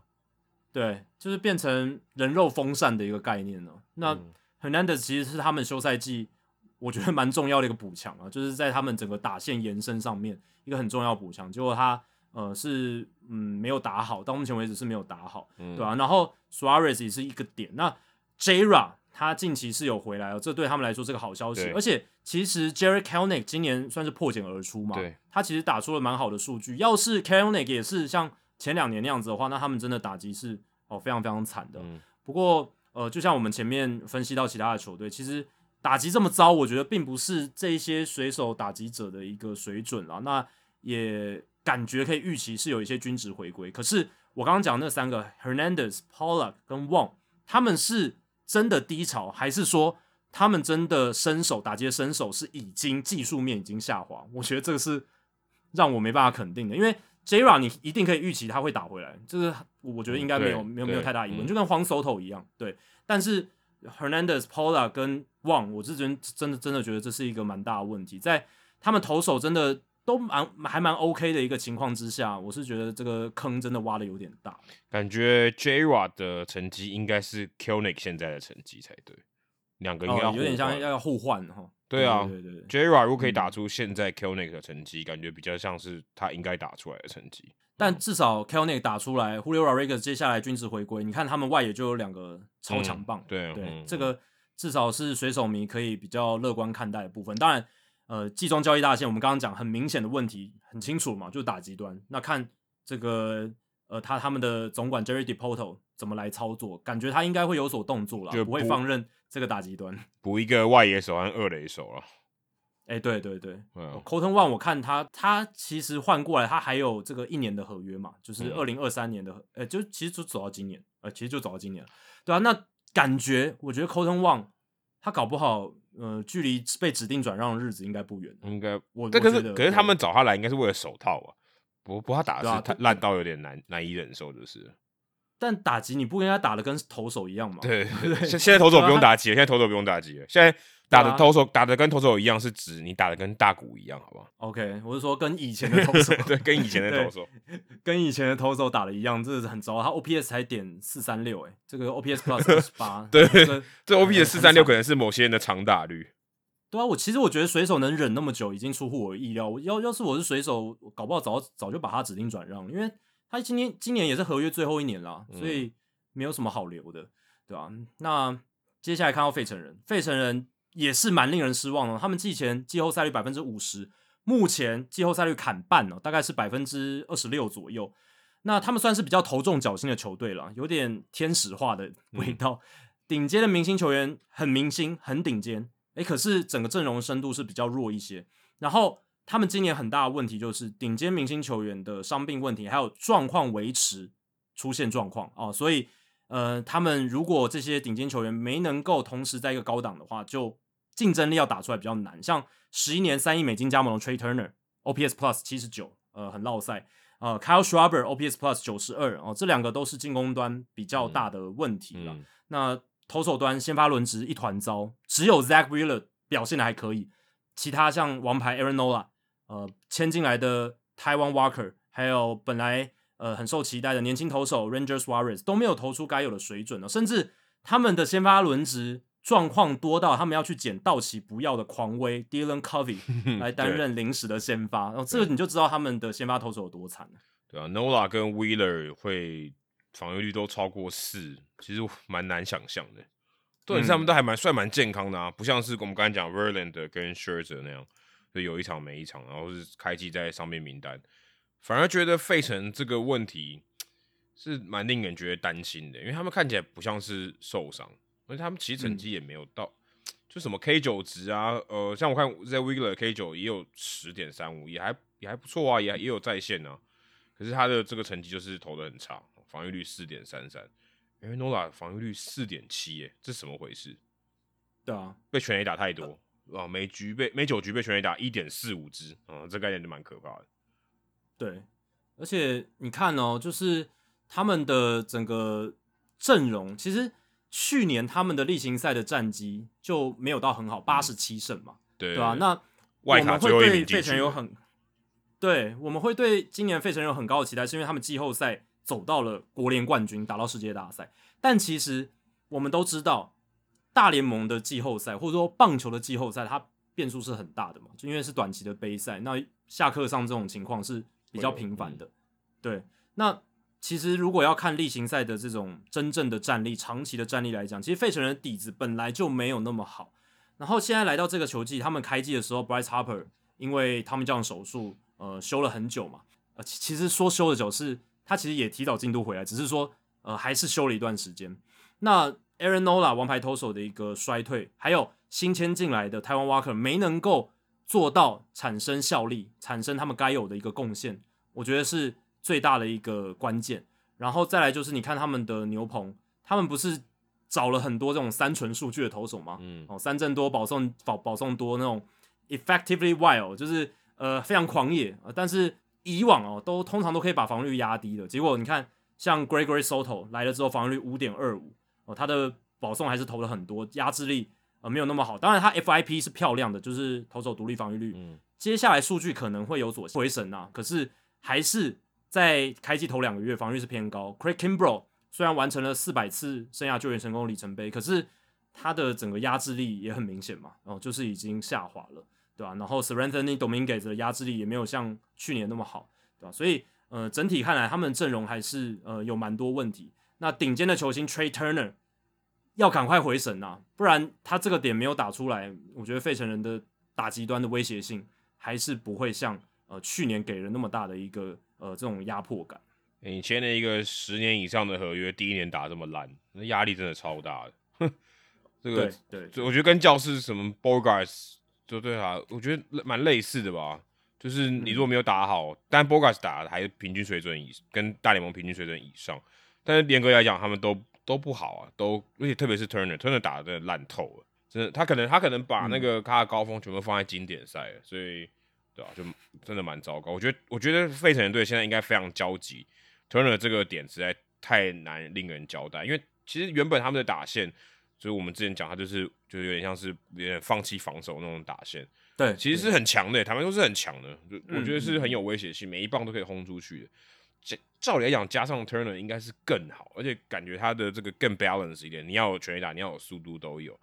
对啊，但是 Turner 真的打的不行，我觉得这个补强其实是目前看起来是没有到那个位置啊，就是这个这个成绩不应该是他缴出来的。对，其实费城现在团队的 OPS 点七三九，还是在国联有第五名的水准，还算是在前段班。可是你刚刚讲了嘛，他们牺牲防守换打击，照理来说，他们打击一定要非常非常好，才是他们这个球队应该有的风格。然后要打出好的战绩，一定打击这一端要非常好，对不对？但是你如果只是一个哎。哦，中上这样子，其实就没有达到他们该有的标准。对啊，这个队形就跟水手队比较就比较不一样了。水手队打线没那么好，相对打线没那么好。但是费城队就是打线很好，很算很豪华了。那他投手稍微弱一点点，我觉得这队形不太一样。但是他也明显他该有的优势他没有发挥到最好。那我觉得就是竞争力就会比较差了。对啊，你看，其实费城人今年 Nick Castellanos 也回归他很好的打击水准。Brandon Marsh 意外打出夹击，尽管当然最最最近是有点掉下来，可是至少这个攻击火力也是远高过他在天使队的一个状况，所以这两个人有打出来，然后反而是哎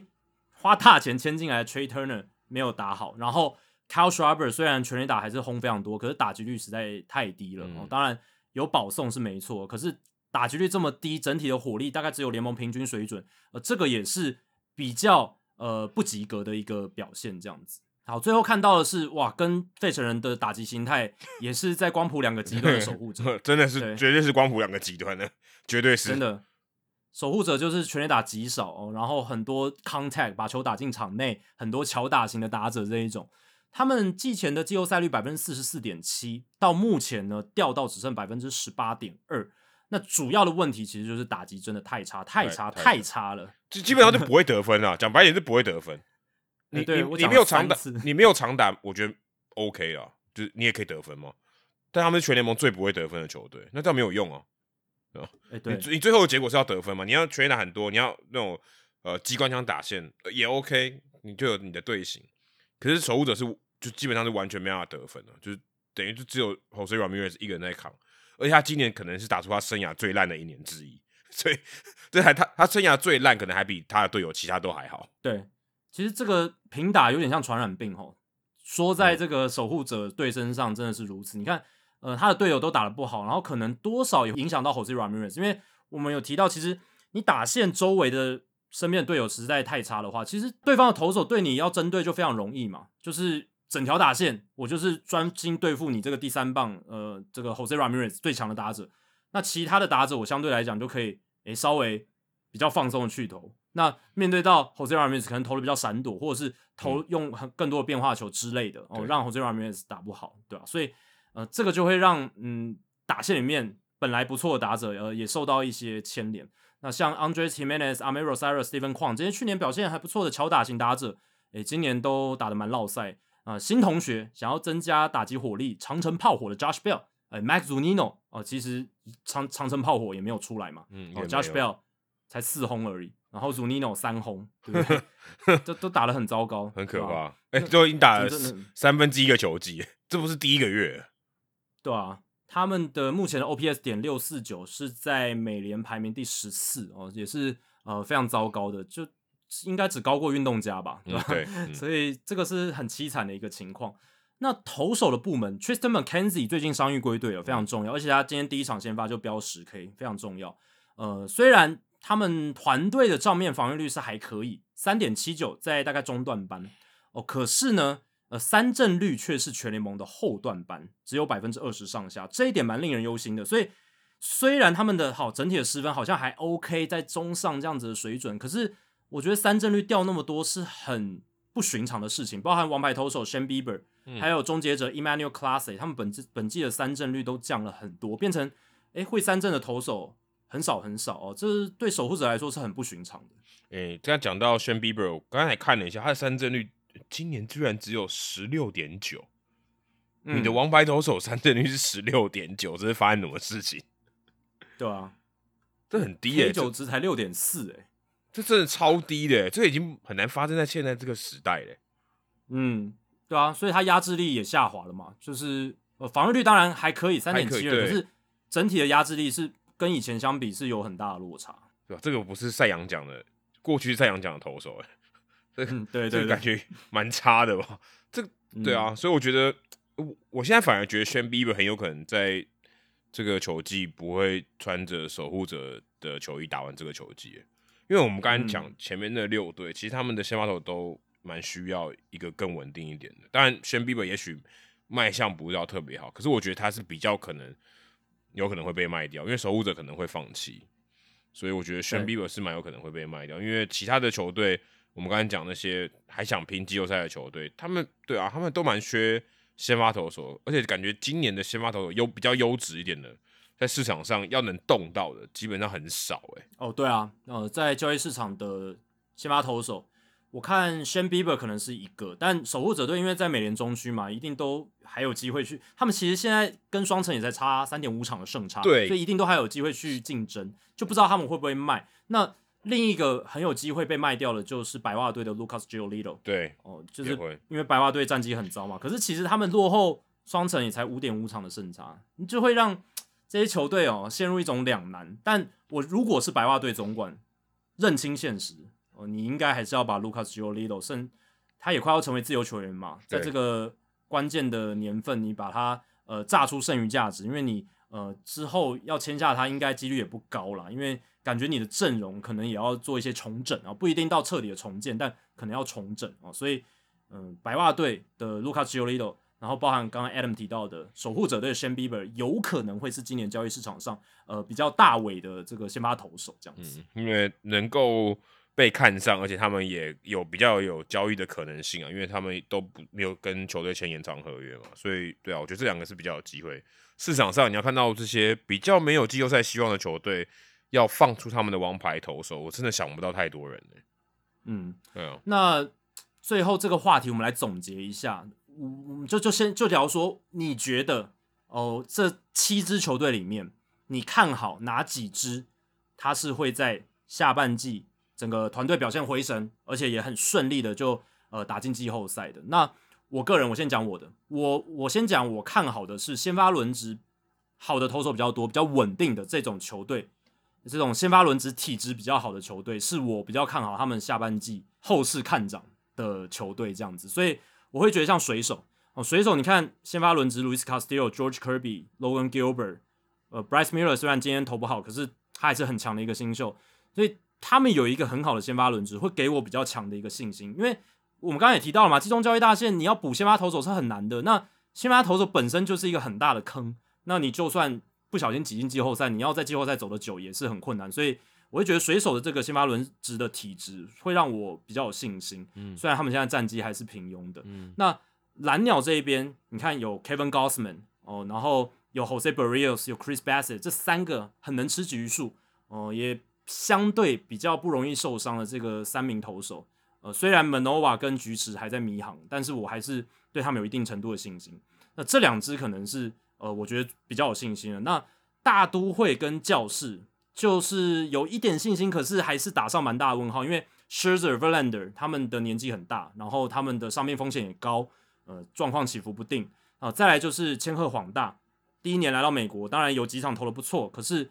一样他的控球是很很陡的哦。当然，Verlander、s h i r z e r 控球比较好，可是千鹤的问题是控球比较陡。他当然比 Verlander 跟 Scherzer 年轻。那 Jose Quintana 会回来，所以呃，这个是会让我增加一些信心。那教士队部分就是达比修、Joe Musgrove、Michael Waka，目前是这个轮子里面看起来表现比较好的。那 Blake Snell、Seth Lugo 他们能不能呃回神，能不能投出好成绩？哦，这个是我觉得教士队下半季、中中后半季他们要打出一个好的战绩哦，必须要能看到的发展。嗯，我反而是觉得像费城跟教师这两个主炮明显低迷的，只要他们没有太大的伤势，我觉得他们在这个后面的三分之二的下半，就是后面三分之二个球季，应该是可以回归均值一点哦，至少打出他们该有的样子。只要他们的火力能够打出来，其实我是觉得他们得分就会上来，得分是上来。投手只要再正常一点点，我觉得他们还是很有季后赛的潜力的。其实跟蓝鸟队我觉得也蛮像，但是蓝鸟队可能更稍微更稳定一点吧。他们先发投手我觉得是更好一点，所以我我其实比较看好蓝鸟、费城跟教师。不过蓝鸟我觉得比较可惜是他的分区比较强，所以他打进季后赛是稍微比较难一点。那教师队目前如果嗯响尾蛇这一波是真的的话。那他就很强，就是会比较难对付。但如果真的是这样看的话，其实教师队在国联西区的对手就基本上只有只有道奇队一队而已。所以，嗯，我会觉得，如果你真的要看季后赛的话，那呃，这两个我觉得会比较有机会。那费城，呃，现在大都会，我觉得大都会跟费城都有点微妙，就是这个球这个分区现在就只有勇士相对比较稳，好，反而其他像马林鱼跟国民已经可几乎是放弃了嘛，所以大都会跟费城，然后教士跟道奇。还有响尾蛇，这个其实可以取三张外卡，我觉得还蛮有机会的。哎，马林鱼，马林鱼不要小看他们，现在三十二胜，三十二胜二十八败，国联东区第二呢。我觉得比较，但他们一分差比赛打太好了。对，我觉得他们打线我完全没有信心了。坦白说，他们打线我就没什么信心。对。对啊，所以看起来我们两个都对红雀跟守护者，呃，没有什么信心哦。对，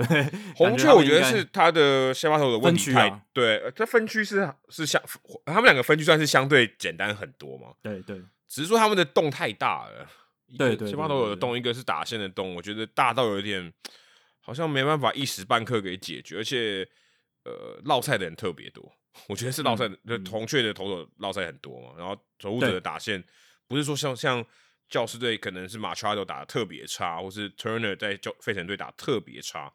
那他们是很多人都很差，那我要期待很多人都变得很好，我觉得这几率相对低很多。对啊，所以我不看好红雀守护者，还有一些费城人，我也不看好，是主要是先发他们先发投手真的这个洞很大哦，所以会让我信心比较不足啊，这是我的看法。这样子，好，那接下来我们看到呃，同样哦是整个。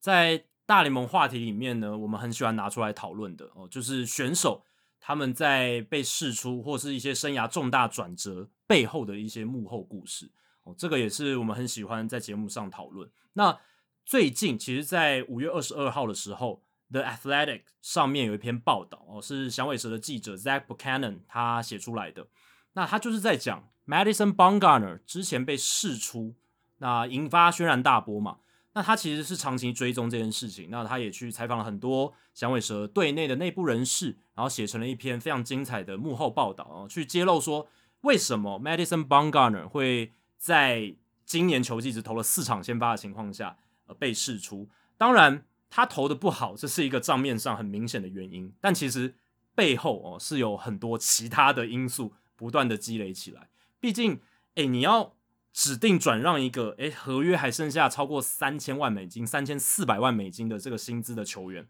你也是要有很大的一个决心嘛？对对对对对，没错。对啊，你要直接决说哦，我要把这笔钱全部丢到丢到水里，然后就直接把它指定转让，然后最后释出，这个真的需要一点决心了。那其实邦加尔现在才三十三岁，他是二零一九年跟响尾蛇签下五年八千五百万美金的合约，结果。合约还剩下一年多就被释出了，这样子。那这篇报道里面其实就是讲邦 n e r 他在整个响尾蛇的生涯里面，他非常不愿意接受新的尝试，或者是教练团制定给他的建议哦，甚至是说响尾蛇的投球策略制定师 （pitching strategist） Dan Heron 也是前大联盟球员，他给他制定一些球探报告、一些投球的策略，那邦加呢就不想要去接受。那有一次两个人有面对面交流之后，结果协调的结果很不好。后来从二零二一年之后两年多，两个人都没有再说话。那后来跟邦加呢制定投球策略 game plan 的就只剩下捕手，所以呃种种的因素下来，让邦加呢到最后跟教练团呃处的不是很来。即便有些队友还是很欣赏他的这种呃波道的性格，斗志非常强，在场上就是非常有竞争心，也是会为队友挺身而出这种性格。可是跟教练团处不好，似乎是成为呃邦加呢最后被响尾蛇释出的一个因素。对啊，其实这个也不难理解嘛。你说今天邦刚呢，在他非常早期就成名，所以其实他对于他的成功的方式，他一定很了解嘛。我觉得这个是很合理的，因为呃，这些成功的选手他都有他自己的一套的方法。你今天说，当你的球威不在，当你的球速不在的时候，你要他改变哦，就好像我们说你要调整自己，或者你放下过去的成功。我觉得这对于大部分的投手来讲，其实都是一个还蛮大的一个障碍。那更别说这个脾气，或者说你说他个性那么硬的 b o n g a r n e r 所以我看到这个时候，我其实没有觉得非常意外，只是说弄得很难看，令我觉得很意外。就是他觉得他他可以要这样做嘛？那那原本用他的老方法啊，老老师傅用，他虽然也没很老，但老师傅用老方法，他觉得还是可以啊。他觉得他的斗志够，用他的方法还是有办法获得成功，只是结果不如他的意嘛。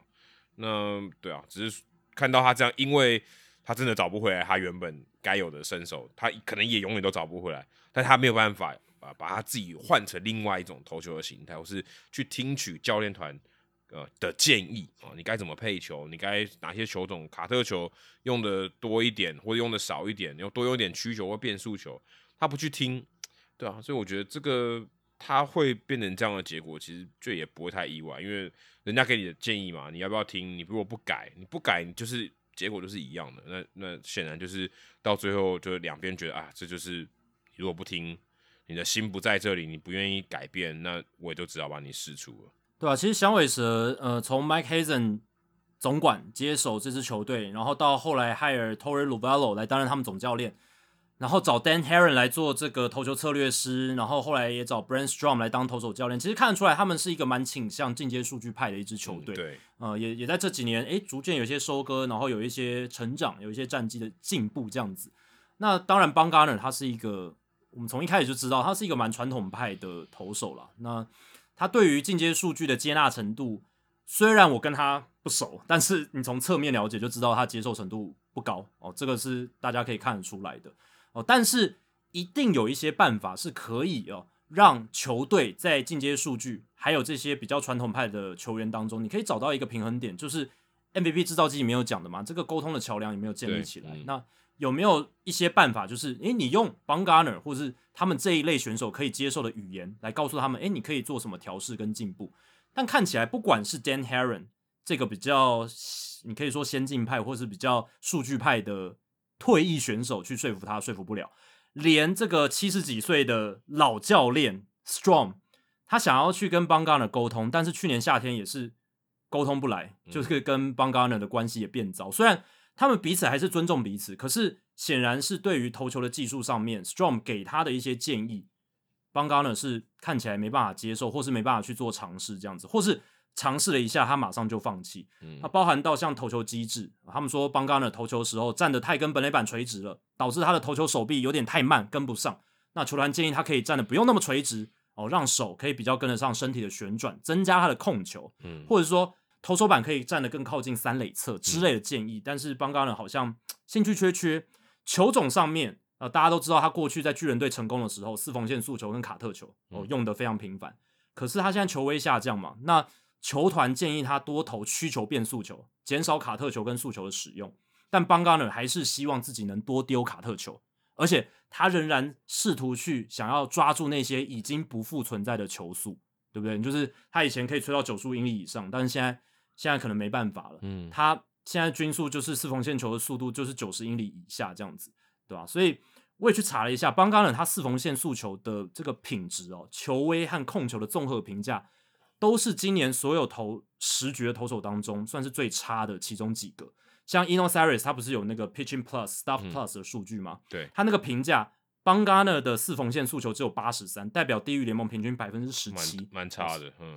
是所有最糟糕的，就是最烂的四缝线速球。从品质上来讲，嗯 对啊，所以你的球威就是这么低了。那球团看到这些东西，我相信球团内部一定有其他的数据可以去佐证说这个四缝线速球就是不行。嗯哦，但邦加呢，可能还是想要去呃找回他过去成功的办法，这样子。那即便他变化球比例是有稍稍提升，但是卡特球也是嗯比例还是高达百分之三十五，然后今年被打去高达三成七五，就还是蛮坚持自己的哦、所以嗯这也造成说他最后呃没有办法把自己的投球的成绩在生涯的算是中后段有一些调试，然后至少投出堪用的水准。现在看起来是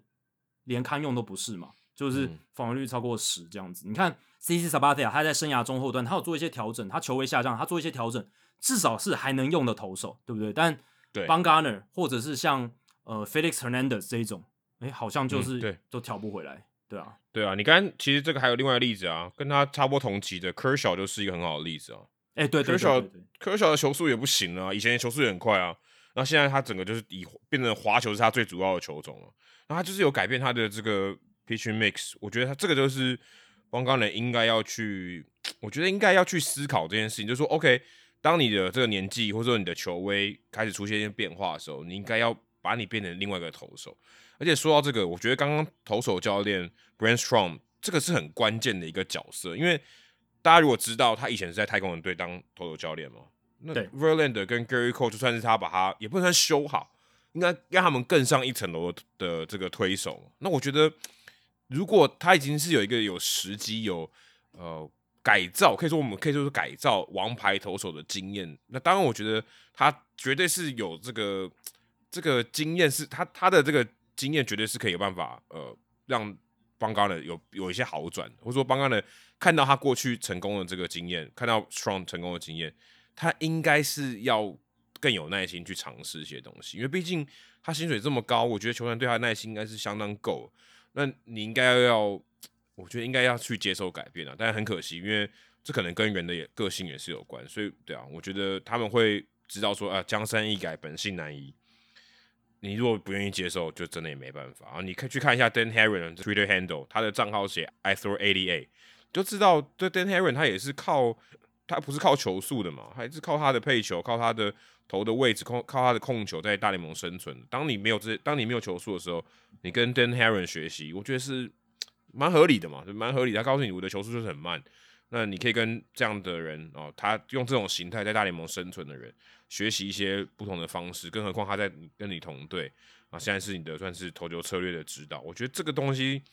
其实邦刚已经在一个相对我觉得是很适合改造他的环境了，但他也选择不要，所以我觉得这样的分手也是不会不会太离谱吧。就是你当知道说哦，他们就已经这么好的环境了，他还是不愿意接受，那就真的只能让他去了。对因为邦高呢，他的个性就是蛮硬的嘛。如果觉得自己是被逼着做什么事，那反而就是会更加的抵抗哦，更加的固执这样，所以呃就会形成一个恶性循环。那呃，如果你说 Dan Heron 哦，他也是一个蛮有个性的人哦，所以可能会跟邦高呢有一些个性上的对冲哦，好可以理解。但 Strong 他就是一个很圆融的老先生了嘛，对啊对不对？他他什么什么人没相处过，对不对？然后什么样的选手没有带过？那 Storm 连 Storm 都没办法呃说服他，那 Storm 他其实也是柔和了诶传统，他甚至也很容易接受这些呃新潮流的数据或者科学化的分析，嗯这也是他为什么可以在太空人工作那么久，而且有成功案例的一个因素。他之前不是说要退休了，然后被响尾蛇硬挖过来，对不对？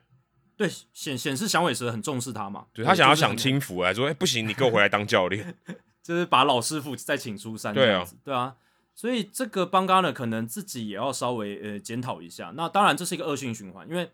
球团的这些教练团或者是一些数据部门的人觉得邦嘎呢很固执，那邦嘎呢就觉得这些球团员工或者教练团不懂他，所以他更不愿意去信任，不管是 Dan Heron 提供的球探报告，或者是周边教练给他的一些建议，这样子，对吧？这个呃就会形成一个比较差的恶性循环。那我觉得响尾蛇自己也要检讨一下，因为邦嘎呢加入球队的时候是二零一九年的十二月，嗯当时 Mike Hazen 哦，甚至说诶总教练 Luvello 都已经在队上了嘛，对不对？那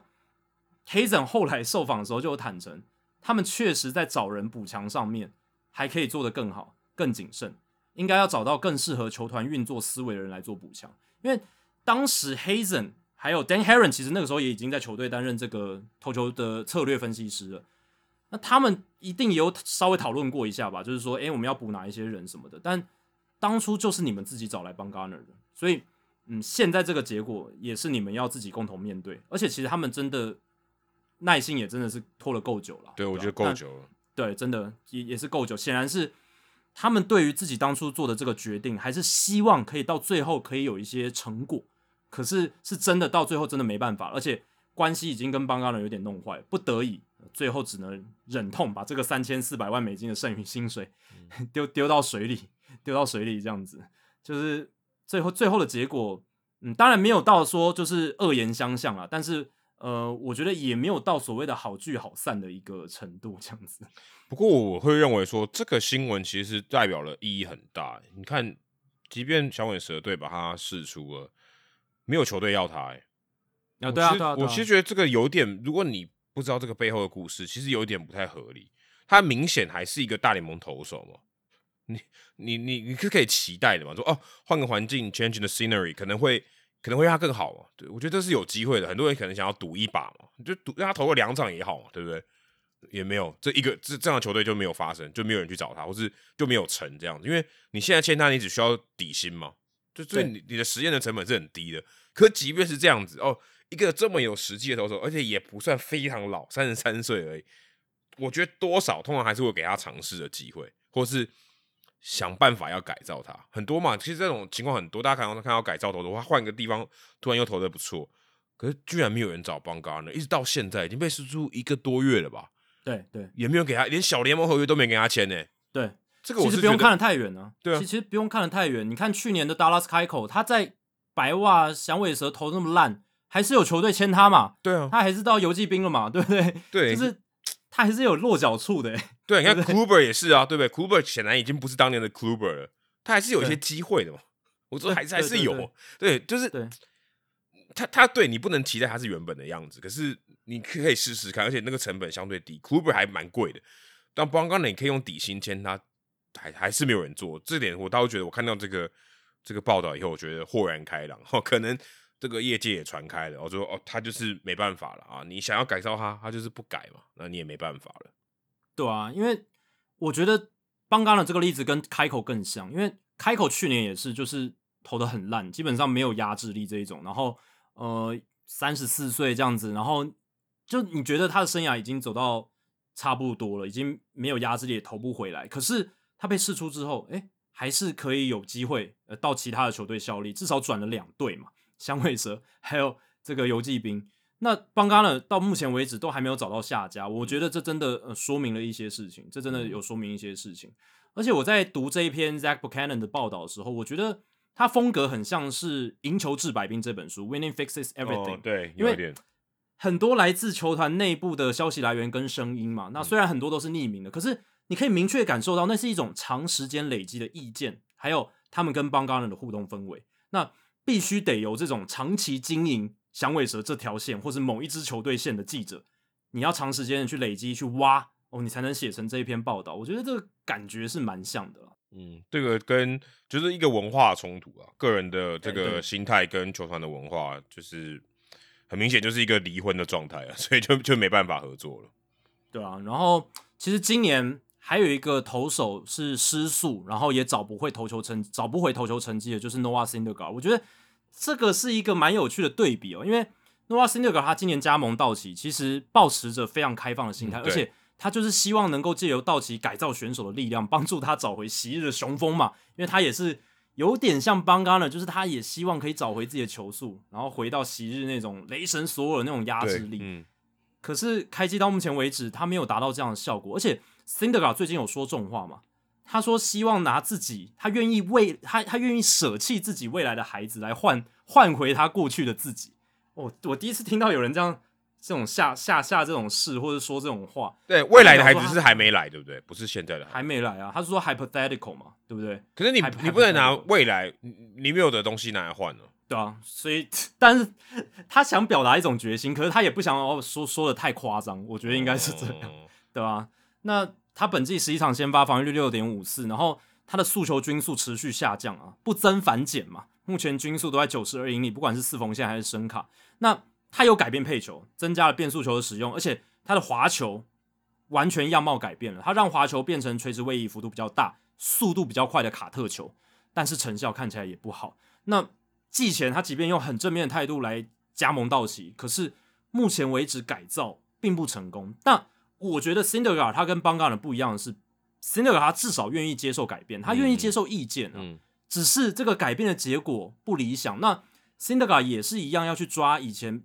已经回不来的球速，还是想去抓。可是我觉得他比邦 n 的好的地方，至少是他愿意去学，愿意去听，然后愿意去做一些改变，愿意去尝试，而不是像邦 n 的连尝试给自己试试看的机会都没有。可我觉得这要看你对于这份工作的态度是什么。嗯嗯嗯，现在搞如果他真的很想要说，哎，我还想要继续打棒球啊，我我什么都愿意做，那就是现在这种态度。那帮看的可能觉得没差，对不对？我我我现在我也不缺这个钱了，对不对？我如果要我退休，我也 OK。嗯，就会可能就会这样。如果他真的认为说，我就是要用我的方法做，如果不跟我没有没有采用我的方法的话，我就不签哦。对啊，他就找不到下一份工作。但这个也是个人的选择嘛，我觉得，对啊，我完全可以理解邦刚的为什么会会这样想。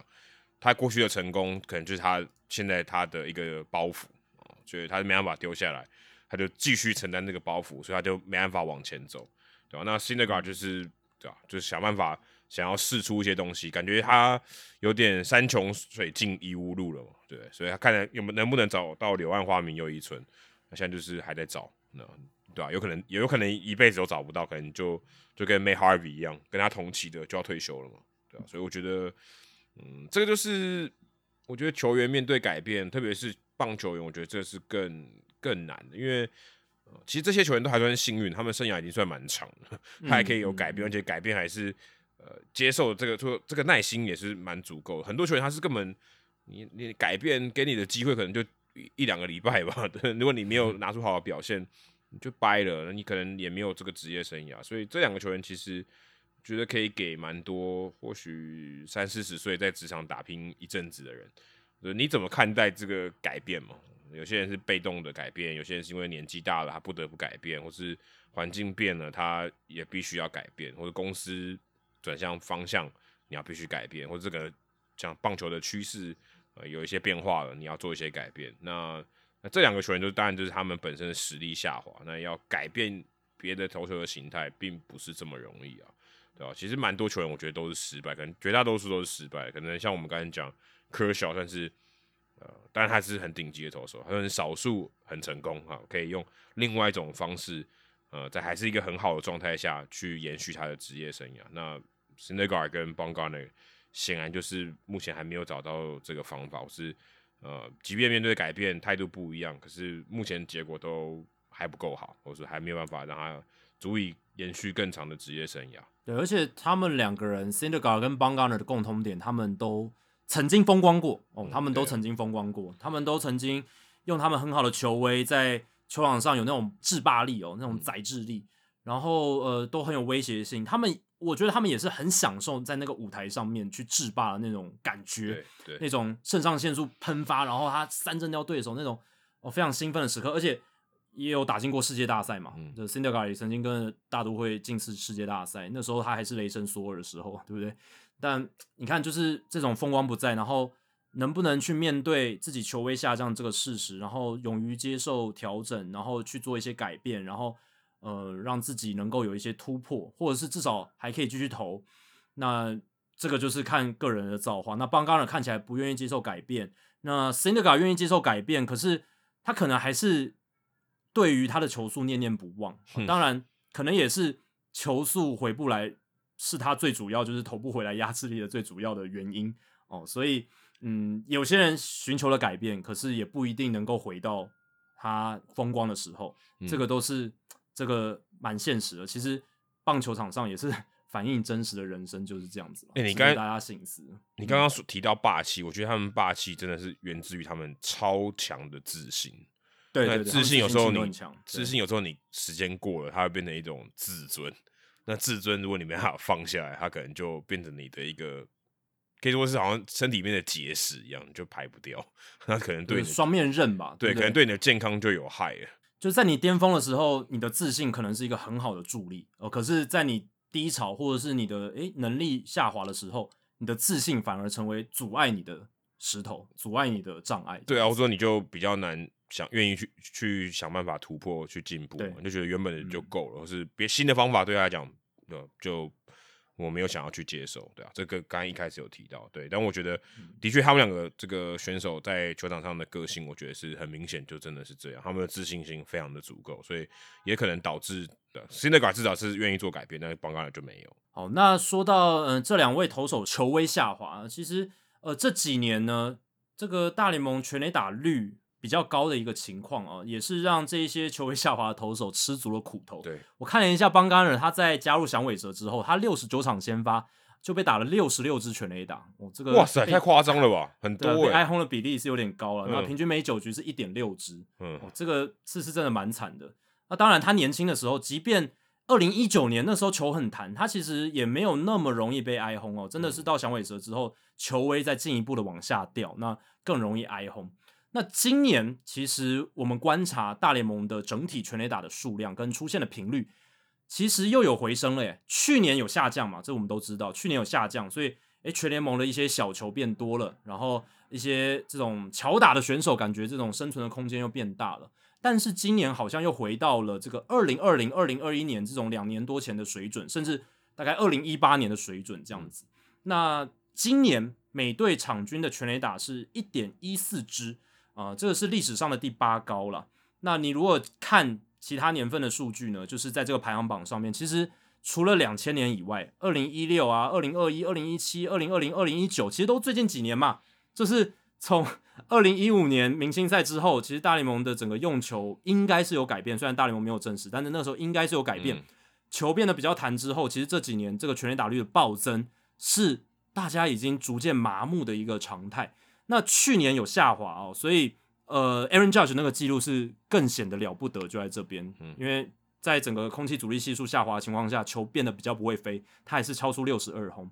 那今年大联盟用球的空气阻力系数呢，大概零点三四二，这个是相较于去年是下降的，代表球又变得比较会飞了，大概回到二零二一到二零二零年左右的水准，没有像二零一九年那个爆炸年那么夸张，可是确实又比去年二零二二年容易飞出墙，所以这又让大家觉得说，诶，大联盟是不是又换球？当然，联盟这一次他们是矢口否认，说没有，我们今年都是用同一颗球，而且呃，我没有改改变用球这件事情。但是从空气阻力系数上面来讲，真的情况好像不是这样。对啊，就如果你真的要以最科学的角度来看，就是那颗球飞出去遇到的这个空气阻力是不是有变少啊？这个这个应该是比较科学。但是你说真的，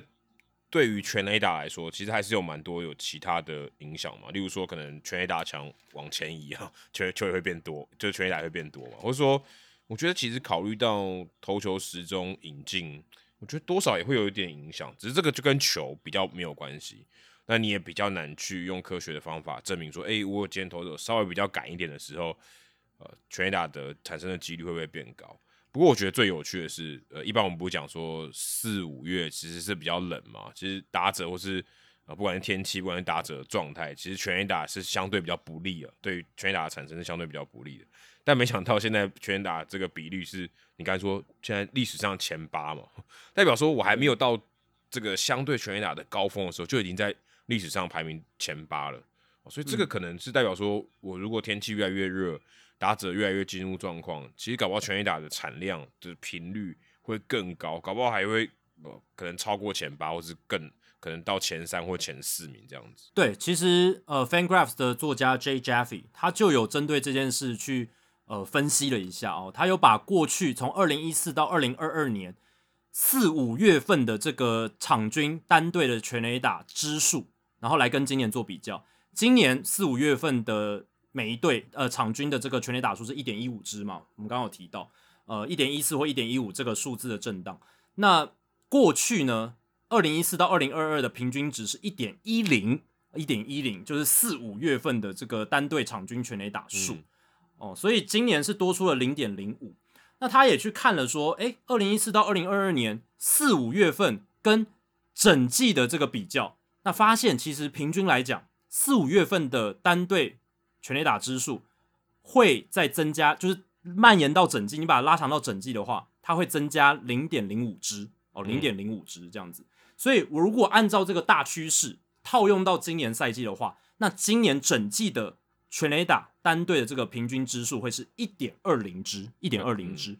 那这个数字大概就跟二零二一年，哦，这几乎一样。对，二零二一是一点二二，然后这个比二零一八年还高，二零一八年是一点一五，那那今年可能会是一点二零。那这个数字的水准其实真的就是介在就是这个二零一九年跟二零二一还有二零一七这几年的中间这样子，就是二零一八这几年的中间，但没有到二零一九年那个那么那么极端，也没有到二零一七年那么那么极端，可是其实是比去年，去年是一点零七支。比去年是增加了非常多，嗯，等于就是一个反弹啊。因为我们其实看之前知道说，哎，大联盟虽然没有承认，但是你你知道去年的球一定相对比较没那么弹，所以这个变化是我觉得蛮有趣的。就是他如果持续往下，代表说也许他们的球越来越不弹，或是维持一个水准，说 OK，你跟去年的球差不多哦，就影响不太大，因为打的人他基本上还是同一批嘛，没有差太多。那今年很明显又往上，所以代表有些东西一定改变哦，不管是我们刚才讲的投球时钟多少影响。我觉得换球几率是蛮大的啦。我说这个球的品质就是相对没那么稳定，因为你刚才说这个空气阻力的系数，这个这个很科学嘛啊，这个你你多个几英尺就差超多，对不对？而且就算是你没有打全垒打好了，打成二垒安打是你就飞得比较远，那你还是长打还是会变多很多，啊这个还影响力还是非常大。对啊，我看到这个 FanGraphs 刚你刚讲 J Jeffy 那篇文章里面。今年这个预期长打率是点八六五，嗯，这个其就是飞球的预期长打率比去年多超多的，多了一百个百分点。当然这个是因为有乘数的关系，但是去年是点七六八，所以你就知道这个破坏力其实差非常多，真的变得比较会飞啦。你可以这样子推断嘛，因为这只看飞球嘛。那飞球要怎么样产生长打率？就是基本上就是二垒安打或者是全垒打嘛，不然其实大部分情况下很多飞球是会被接杀的，对吧？所以。呃，这个数据我觉得说明了很多事情。对，那去年大联盟被报道可能使用了三种不同的球嘛，这个我们在之前节目有讨论。那当时大联盟官方是不承认的，所以我在想，也许有可能呢，今年也许大联盟是用了一种球，可是这一种球是去年三种球那一里面呃最会飞的那一颗。我在猜想，有可能是这样，对不对？就是。他们去年当然他们没有承认，可是就数据上来看，可能真的用了三种不同球。他们在做一些实验，在在看说哪一个球的效果比较好什么的。那今年可能选用了一个呃特比较会飞飞一点的，但也有可能是今年的用球品质更更加的不稳定哦。他们可能又换了很多球，对你说不定是这样。你刚才讲三种不同的球，但我觉得最大关键是，搞不好你刚才说比较会飞那个，它比例比较高啊。因为你刚才讲塞，对对对，他不可能。我觉得他们说真的，我对大联盟我是不太相信他们只有一种球了，因为他的他就告诉你他的品质是没那么稳定嘛，就是他就已经告诉你你要维持一种球，就是我的品质非常稳定，我就只有一种球。这件事我其实已经不太相信了。那所以我会觉得他可能是比例上可能比较不一样，哎，也许比较不弹的球比例变低了，比较弹的球比例高一点或者高很多，但是对吧？我觉得他可能还是有个就是。呃，这个 variation 这个变化其实还是有的，并没有那么稳定，所以也许比较弹的球的比例变高一点，所以导致这样的结果。所以，嗯，今年这个用球的情况，或者说这个全垒打出现的频率呢？呃，对于 Aaron Judge 或者是 Peter Alonso，他们要来追逐这个五十轰的这个可能性又蛮高的嘛，对不对？那你看去年 Aaron Judge 他他在球比较不弹或者是比较没那么会飞的情况下，他都可以挥六十二轰，即便。他今年五月份是臀部的伤势让他缺席了一阵子哦。他今年最极限的出赛数是一百五十一场，可是看起来他要再挑战五十轰应该是没有问题的，因为以球的状况还有他目前为止的 打击状况，嗯呃好像是 OK 的耶。而且我觉得你刚才讲那个，我我想要提一个场外的因素，因为他现在他已经百分之百确定他是终身养鸡人，他心态应该更笃定，他压力应该会小很多，所以对他来讲，他应该可以发挥的更好。这是我的看法，因为去年他还在谈嘛，对不对？就是哎，我是不是要自由球员？对，你要不要跟我延长合约？虽然到最后追逐六十二轰的时候，他已经确定要投入自由球员市场啊，但最后他还是回到洋基队。我觉得他现在应该会心情更笃定，他应该可以，他应该可以更轻松的去打这件事情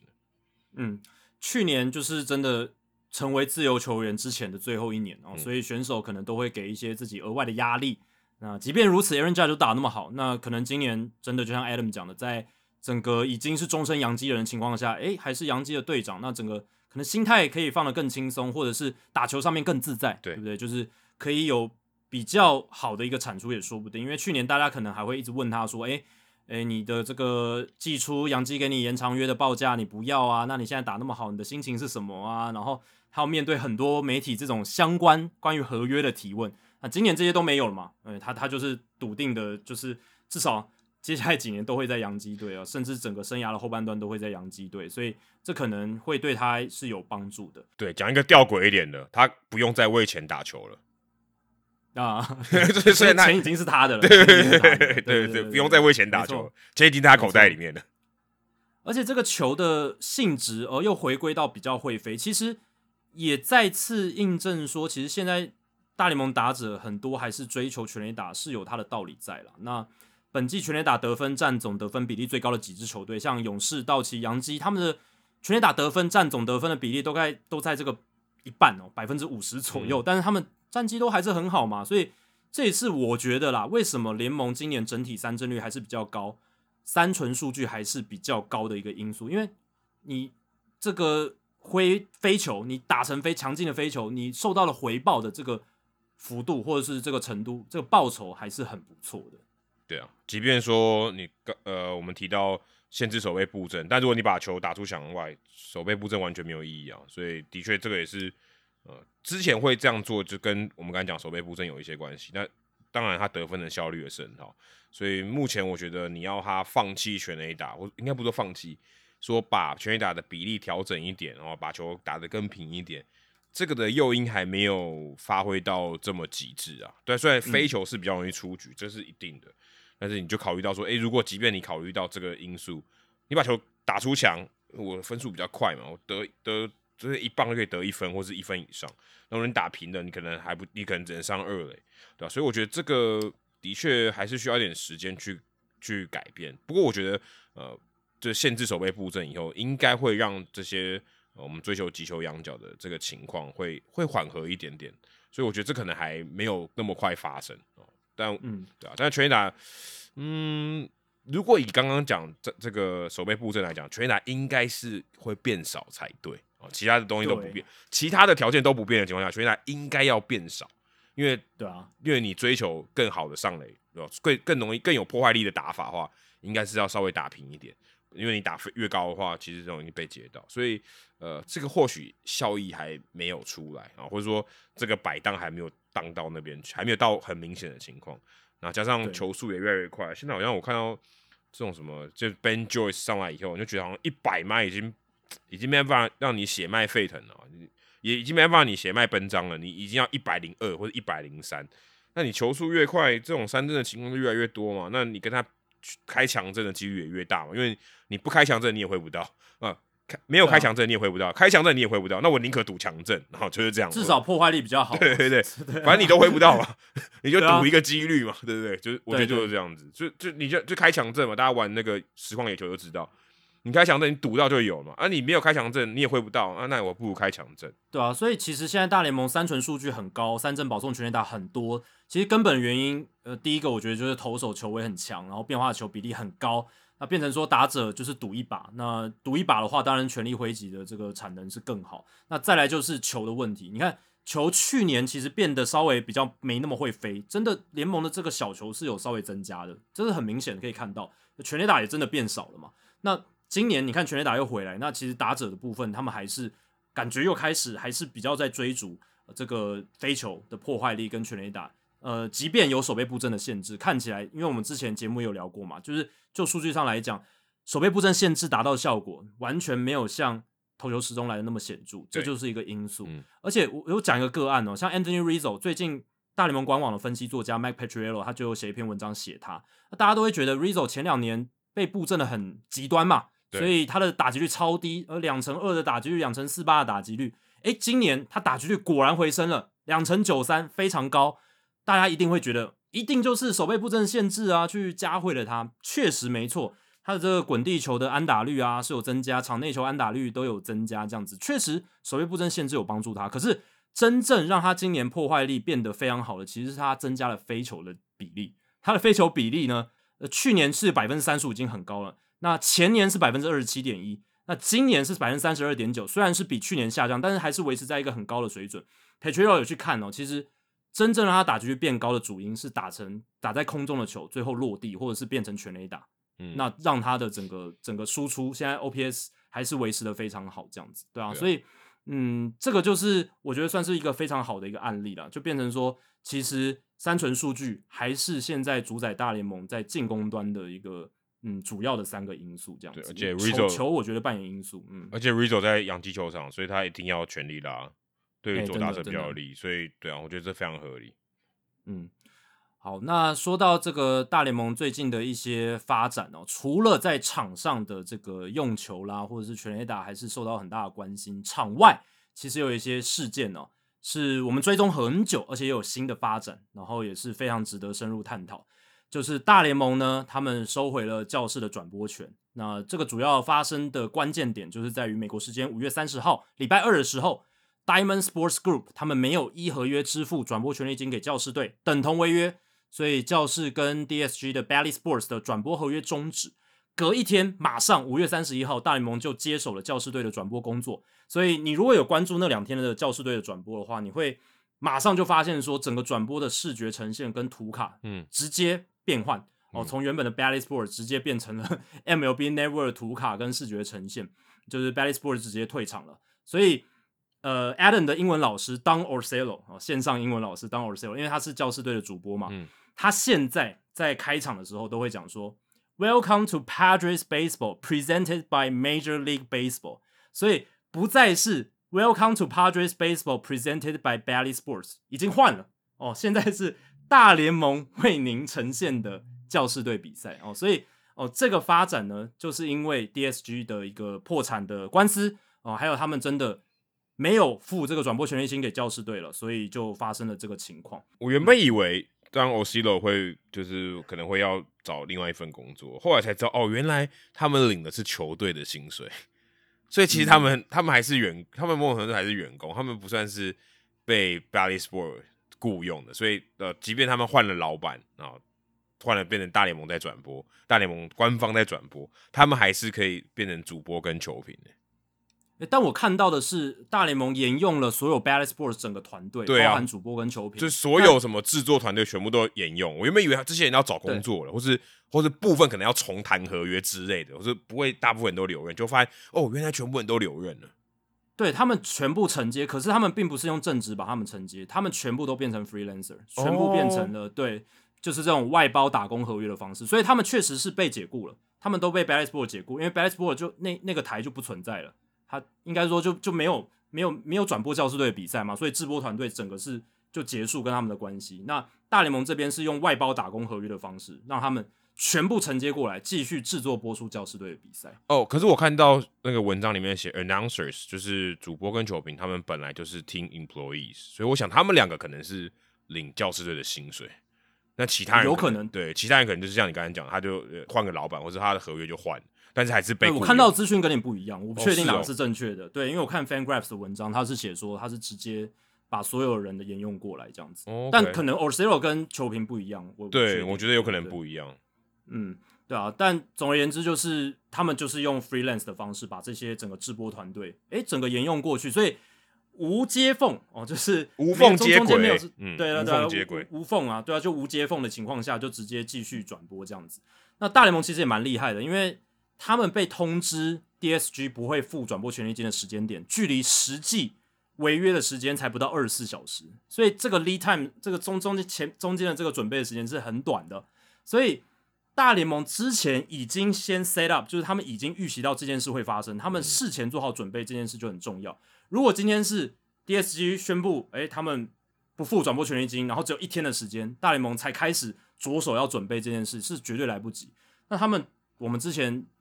几个月前就已经在讲了嘛，就是他们找来了以前这些 RSN 就是地方运动频道的主管，一些制播团队的高管哦，全部把他找进来，他们早就已经预备好了，所以他们等于是已经在起跑线的后面等待这一切的发生。那真的发生了，他们二十四小时之内就可以直接把这件事情促成啊，然后这些团队可以直接进来，他们也可以直接去操作这样子。对，那大联盟他们其实也预习到嘛，那这可能就是第一片被推倒的骨牌。接下来，其他 Bally Sport 旗下跟其他大联盟球队的合约，哦，包含响尾蛇啦、游击兵这些球队，可能也会出状况，可能最后也会走上像教士队这一途。嗯，我觉得是一定会，嗯因为没有什么道理他们不会，只是教师队先而已，先发生而已，对吧、而且教师队我们之前有聊过，他也是小市场球队，所以对啊、他如果这个权益金付不出来，其他的我觉得小市场球队也完全不可能避免掉这个事情了，就就不可能付得起这个钱啊。那呃，你一旦违约了，大大联盟现在已经有一个算是示范的例子，他已经承接了，所以我觉得至少现在看起来没有什么问题。然后他们也会有呃一些 packaging，就是呃圣地亚哥的这些当地的球迷，就哦你就买 MLB TV，也没有 blackout 的问题了，你就可以在呃当地就可以看串流的服务，以前不行嘛。那现在这些都配套措施都做好，所以我觉得接下来这个骨牌只是就就顺着倒下去而已啊。这些 Bally Sports 呃地方的这些电视台，他如果付不出权利金，我看起来是不太可能付得出来了，就是一定会违约的。接下来就是一步一步承接，可能大联盟呃或许到今年结束，也许三分之一都是大联盟在直播了，我觉得蛮有可能。的，对，这是有可能发生的。啊那呃，像教师队这一次的案例呢，他们处理的方式，呃，会跟像双城游击兵、响尾蛇、守护者这几支比较不一样，因为呃，教士队它本身是持有一些这些电视台的股份的，对所以他们是把它当做一个个案来处理。那 DSG 就是 Diamond Sport，他们也先把教士队放掉，呃一部分的原因就是如此。那其他我刚刚讲那四支双城游击兵、响尾蛇、守护者，其实 DSG 都有在最近有支付转播权利金，但是只支付一半哦，只是 支付一半。对，那大联盟中央办公室是向这一些有受到影响的这些 DSG 合作的球队，像刚才讲的双城响尾蛇、游击兵、守护者这些，他们今年都至少能收到原定的二零二三年转播权利金的百分之八十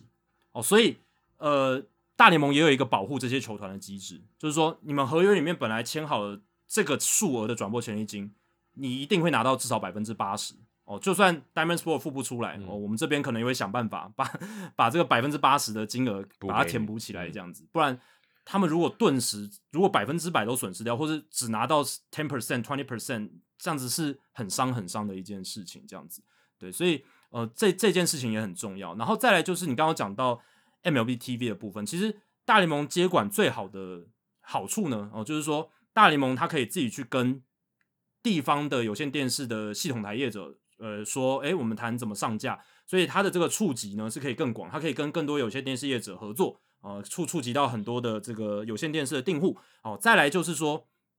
，MLB TV 他们自己的串流服务是可以播放这些比赛给 in market 在地市场圣地亚哥市场的球迷。哦，但是呃，你如果是一般的 MLB TV 的订户，呃，你你自你你是没办法在圣地亚哥看，你还是要订一个 MLB TV in market 圣地亚哥球迷的这个方案才可以。所以你是如果你是因圣地亚哥的球迷，你想要用 MLB TV 看除了自己市场的，就是教士队，还有其他所有球队，你要定两个方案。哦，就是一个是 out of market，一个是 in market 这样子，就是它有分两种。那 in market 就是如果你是教士队当在地的人，然后你要订教士队的比赛，好像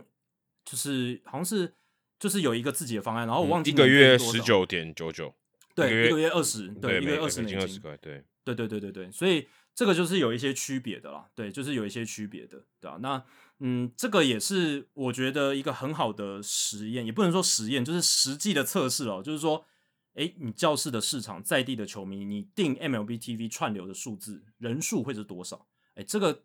会决定说，诶，这个市场它透过直接向球迷收费，它的获利能力是多少？那这个很重要啦，因为呃，这跟这个球队的市场规模和他们未来这种团队薪资的高低有很大的关系。那教士队他们二零一三年跟这个地方运动频道签下的这个合约是二十年十二亿美金的转播合约，当然现在已经违约，所以就结束了。但是这代表说，其实从二零一三年到现在，他们平均每一年都可以拿到大概六千万美金的转播权利金，对，六千万美金。那现在变成说，哎，大联盟来做，然后他卖给这些有线电视的系统台，然后还有就是所谓的这个 MLB TV 上面的订户，能不能 cover 这个六千万美金，或者说能 cover 这六千万美金的多少的比例，哦，会非常非常重要。我个人觉得六千万实在溢价太多，所以这个一定会一定会大幅的下修。我觉得不太可能，他靠，例如说你刚才讲这些市场，呃，里面的这些球迷愿意付费的串流的这些钱，我觉得要到六千万真的是真的是太难了，我觉得不太可能。所以未来这些球队他们要靠这些呃转播赚到的钱，然后进到他们口袋，我觉得是我个人觉得非常悲观，所以这很难。而且大联盟对啊，其实我到后来都觉得说，如果大联盟把大部分的这些转播权都吃下来，他他要怎么样给这些球队钱呢？我说他的谈他的谈判会变得很奇怪，就是 in market 的就是球队自己收入嘛，对，就是就是在地市场球迷的订户那些钱就是直接归给在地的那个球团，那中央基金的部分就还是全国转播权利金，然后可能全国转播的一些串流，它还是可以统包，然后卖出去，然后再分润。对，所以这样小市场球队，它的如果它市场真的就比较小，人数比较少，它根本不太可能有什么成长的空间了。没错，就很难，就很难经营，因为你你没有杠杆啊。以前可能你有杠杆嘛，就说 OK，你可以跟他谈判，你可以说哦，我们的人比较值钱怎么的，然后你可以拿多一点的消费力比较高，或者我们的这个呃当地的这物价就是比较高，你的杠杆其实是有。可是你现在如果都是这个价格的话，因为你对啊，我觉得不太可能说你今天在圣地亚哥是十九点九九，在别的地方是其他价钱。可能会有点怪吧，但是对吧？你就是变说，你就拿到这些钱，然后你就给呃，可能一可能一部分给这些球队，可是这样的话，就远比原本的那个六千万，就是刚才在这个这个是讲教师队了。那其他的话，你也可能是远比你原本谈判的这些价码都都低蛮，我觉得应该低蛮多的。对啊，而且我用了一个比较粗暴的算法啦。刚才讲教师队一年可以拿到这个呃千万美六千万美金的这个转播权利金的收入嘛，这个是。原本那张合约，那现在这张合约没有。那如果换成串流，那如果说一年一年我收你一百美金，这个价格很高了。就是我跟圣地亚哥的球迷一年收一百美金，说你一整年都可以透过 MLB TV 来收看教师队的比赛。一百美金的话，嗯，他要有六十万的订户才能跟六千万美金打平。六十万的订户，这这太难，而且。而且我说的价格已经很高了嘛，一百美金应该不会定价那么高，不可能定价那么高吧？单队而已。对啊，就这种人单队，单单队我觉得，而且你要不可能六十万吧？这太离谱了吧？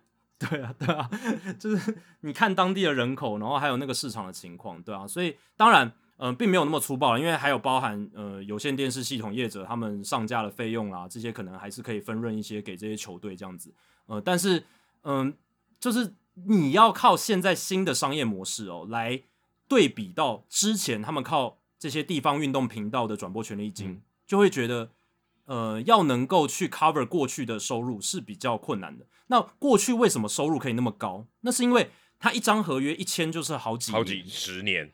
对，好几十年。我刚刚讲那张教室那张是二十年嘛？那 而且他们的当时的商业模式就是有很多的有线电视订户，他是订一个 bundle，就是一个包裹。那个包裹里面就包含了这个运动频道，可是有很多人他其实不看这个运动频道，他也定了嘛，因为他要看新闻，在地的新闻，他要看一些其他什么戏剧什么，他但是就是被包在那个 bundle 里面。那这些运动频道，它被包在 bundle 里面，它就是可以获得分润。所以那个时候为什么会溢价溢那么多，或者说他可以支付那么高的转播权利金，就是因为这些订户里面有很。有蛮多人哦，他其实付了钱，也分给了这个运动频道钱，可是他其实根本不是他直接的一个乐听大众。那现在变成说，这些球队你真的要吸引的，你 direct to your consumer 嘛，就是你要直接吸引到你的消费者，会看你球队，会想要订你球队比赛的人，那就不会像之前那个这些地方运动频道的合约来的这么多钱，或者是这个是反映你的真实力了嘛，对不对？这这是这是真实力。你看，运动家他们今年电视转播权利金的合约是四千八百万美金。嗯，当然他们跟 Bally Sport 不一样，他们是 NBC Sports 嘛，所以他们现在是 OK 的。但是你看，运动家他一年今年可以赚到四千八百万美金，诶，靠靠这个电视转播权利金。那如果要是在我们现在讲的新的模式的底下，以现在运动家现在这么烂的战绩，他们应该很多。MLB TV 如果是 in market 的订户，如果啦，如果他们采用新的模式的话，很多人早就退订了吧？很多人根本就不想订了。所以，如果是用新的商业模式，运动家今年不可能透过转播拿到这么多的钱，这是不可能的。对，那所以这就是新旧商业模式上面旧有的商业模式有有很大的问题，因为它未来的趋势是显著的走下坡、剪线潮。可是新的商业模式，它给了这些消费者或是球迷方便，可是它其实对这些小市场球队构成了一个很大的挑战。对啊，所以其实大联盟在这方面，因为大联盟这个联盟也是要服务那些小市场球队，所以其实他这样做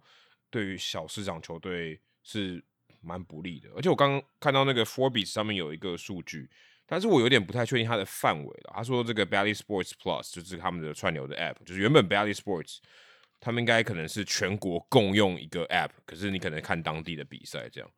嗯，这样的 Package 的订户只有二十万人了，二十多万人了。对对，那你刚讲六十万单一 Market 怎么可能？刚这个可能？这可能这个应该是全国。应该是全国的，对对对对对，全国可是你不同的地方，你就看不同的 in market 的比赛，也不过二十万人而已。对，月费二十美金，所以其实现在呃，DSG 他们跟大联盟之间是有官司的嘛？那他们其中一个环节是包含这个网络串流权利的部分。那他们 DSG 当初有个提案，就 Diamond Sport 他们当初有个提案是说，只要大联盟让出这一些球队的网络转播的权利、网络串流的权利。那 Diamond Sport 就愿意全额支付这些球队剩余的转播权利金，而不是像现在只支付一部分，像呃响尾蛇游击兵只拿了一半什么的。哦，所以他们其实有想要用这个方式哦，来试图让大联盟这些球队试出网网络串流的权利。可是呃，大联盟拒绝了这个提案。其实我觉得大联盟头脑也很清楚了，因为他们知道网络串流的权利是未来的战战场啊，非常重要，他才不会轻易放掉了。而且。你 Diamond Sport 之前推这个 Body Sports Plus，你做的成效就不好嘛？而且他们的这个 CEO 就是 David p r e s s u r e l a k 他也出来说了，其实他们这一个二十万三千名的订户，然后推了九个月，到目前为止收入是三千六百万美金，这个只达到他们当初设定目标的百分之五十五而已，才达到一半的目标而已，所以是一个呃蛮亏钱的东西。对 对对，对对他们来讲啊，所以嗯，虽然亏钱，可是。他们还是想要去争取这个权利，你就知道说，虽然一开始是好像不是那么乐观市场，但他们也知道未来的市场战场是在网络，所以想要跟大联盟做一个斡旋，可是大联盟也不愿意放掉这个权利。只是说战场未来是在网络，可是你真的能从这里面赚到多少钱？而且跟原本这种有线电视的这个市场来比，对吧？其实还是很相对还是很少啊。对啊，对啊，对啊。而且可能大家看网络，他觉得应该要更低价。就是它的价格，就你刚才讲的，是因为它没有 bundle 的问题嘛，所以它应该可以看，它应该要更低价，因为它变得更更局限在说那些想要看的人，因为没没有想看的人就不会付钱的嘛。那那些想要看的人够不够多，那就是完全就变成说去反映到这些球队能从转播权已经赚到多少钱。所以这个其实对于大联盟来讲，应应该是蛮，我觉得是蛮蛮扣分的一件事情啊。就这些球队。显然，以后赚的钱会比现在少非常多。对，而且我们之前也有聊过嘛，就是这也代表着说，这个大小市场球队的贫富差距会变大。对，为什么？因为媒体市场不大的球队，他在地球迷数量基数就小嘛。那他们就算战绩打得再好，你能获得的订户呃也是有限，呃，收入也是有限。那即便说这样子的商业模式，球队战绩的好坏、经营成败。会对他们的转播收入有更直接的影响，所以会刺激竞争嘛？就是大家会更努力想要打出好的球赛，也不会像有这种运动家这种这么摆烂的情况出现。因为你没有战绩，你根本争争取不到足够的订户数。可是坏处就是真的，你大市场球队真的躺着，你都有这些订户嘛？你就算其实战绩不好，可能影响也不是那么大。可是小市场球队真的变成说，你真的你就算战绩再好，你获得了额外的一些订户，可是那个那个。幅度那个规模可能还是呃非常非常有限这样子啊，所以这个真的是直接跟乐器当中收费的网络串流商业模式，能够在在地市场吸引到多少的订户，真的是考验大联盟他们真正的实力，诶，就是在各种娱乐选项里面真正的一个实力，到底你有多少死忠的球迷，你能不能维持大联盟棒球的这个经济规模？我感觉真的开始接下来这几年要逐渐的去。见真章了，感觉之前这种有线运动频道这种大合约、大的电视转播权权利金的合约有点像温水煮青蛙，好像一片融景，但现在好像泡泡渐渐一个一个慢慢破掉了。对，原本这个情况有点太舒适了，嗯，这钱太多了。那现在真的就像你刚才讲的，现在变得需要更多的开源，其实真的是蛮挑战的。以后我觉得，而且特别是你看到最近这几年花这个球员的薪资这么高，就以后会会蛮可怕的。我个人觉得这个，我觉得蛮悲观的。这些球队要拿到更多钱是越来越难的。对，真的，对吧？就是 你看教师队这几年的合约，五年后、十年后，还是有很多都还在他们的 payroll、他们的团队薪资簿上面。哦，那。他们要怎么样去？就很很多的比例，可能要从老板 Peter Seller 自己口袋拿出来。可能真的要这样了。对，你真的靠靠靠你的这个商业实力要赚到钱，越来越，我觉得是越来越难了。对，然后还有就是大联盟在全国转播赛事的贩售，不管是有线电视还是网络串流，他们赚到的收入该怎么分润，来平衡大小市场球队之间的贫富差距，呃，让所有玩家都能够在这个联盟的雨伞底下继续玩下去，值得观察。因为我们刚刚讲了嘛。在地市场变成说球队各自的市场，还有他们自己实力见真章。那大联盟如果作为一个主管机构，然后他们又是一个受到反托拉斯法保护的这个集团，对不对？就是呃，算算是一个可以呃自自自己搞的。那你在这个封闭的系统里面，你要让所有玩家都玩得下去，那你就要用这个全国转全国转播权利，或者是这种中央分润的制度。收益分享制度来怎么样去平衡大小市场之间的这种差距不要太大哦，就变成说会是下一个哦最大最大的一个课题所在。对，的确没有这个以后更难平衡的。哎，对对对，大小市场更容易失衡，所以大联盟会真的会很头痛。你还怎么样把这些需要钱的小市场球队给他足够的钱，让他去保持一个一定的竞争力？但运动家这样，他还是有拿到钱嘛？但是。对啊，他竞争力相对弱，但是大联盟一定希望每一个球队他活得好一点，能够活下去，而且竞争力不能太差，所以这真的是蛮考验大家的智慧。有点像说，呃，这个钱的这个铺我变少了，结果还要分给足够大家都够吃哦，其实也是蛮困难。好，说到考验大家的智慧，我们最后要聊一个话题，也是考验着公众的一些智慧，或者是说各自的观点的平衡呢。呃，这件事情呢是道奇队哦，他们要在这个月举办 Pride Night，就是同志骄傲夜。那其实大联盟三十支球队呢，呃，除了德州游骑兵，其他二十九支球队都会在六月或者是其他月份来庆祝这个呃 Pride Night，就是同志骄傲夜。那六月份就是 Pride Month 嘛，同志骄傲月哦，所以绝大多数的球队呢都是在这个月份来进行这个同志骄傲夜。那我有查了一下，其实。除了教室是四月十四，马林鱼五月三十一，红人七月二十一，运动家九月一号。那其他二十五支球队都是在六月份来举办这个同志骄傲夜的这个庆祝活动了。那当然就是展现对 LGBTQ plus 哦多元性别认同者球迷的支持跟接纳这样子。但是道奇队的演变成了一个新闻事件哦，本来只是一个他们跟一个团体之间的问题。反而变成了全美的一个全国性的新闻，是什么事情呢？呃，要从这个道奇今年这个举办这个 Pride Night 活动开始说起。他们邀请了一个团体哦，叫做 The Sisters of Perpetual Indulgence。哦，他们嗯，就是一个慈善团体，你可以说他们是慈善团体哦，然后也是也可以是一个表演团体。那我听很多国外的 Podcast 或者是很多讨论这件事的。这个单位哦，他们都是直接叫他们的 sisters，就是叫他们一个姐妹会这样子的概念，不是 WTO 姐妹会哦。好，我看不是不是，我看台湾有人翻成永久放纵姐妹会。对啊，也可以嘛，就是但就叫他们 sisters，the sisters，对不对？就叫他们这个姐妹会这样子，嗯，大家就知道我们在讲什么。好，那这个姐妹会呢，它是一个推广包容多元人权、多元性别认同者的表演团体、慈善组织。我也看到有一些媒体是这样写。那他们是一九七九年就成立了。那他们的特色就是团体中包含了一群很会打扮成修女的变装表演者，嗯，所谓的 drag performers。那这个字在英文里面，它代表的是大部分指男性，就是打扮成女性的样子，然后做一些表演，这样变装表演这样子。对，变装。对对对对。那他们通常是用这种幽默或是比较戏谑的装扮或表演方式来凸显哦，人们是如何被偏执、自满还有罪过这些。罪过束缚这样子，哦，所以就像行动剧啊，台湾就变成这样行动剧这种。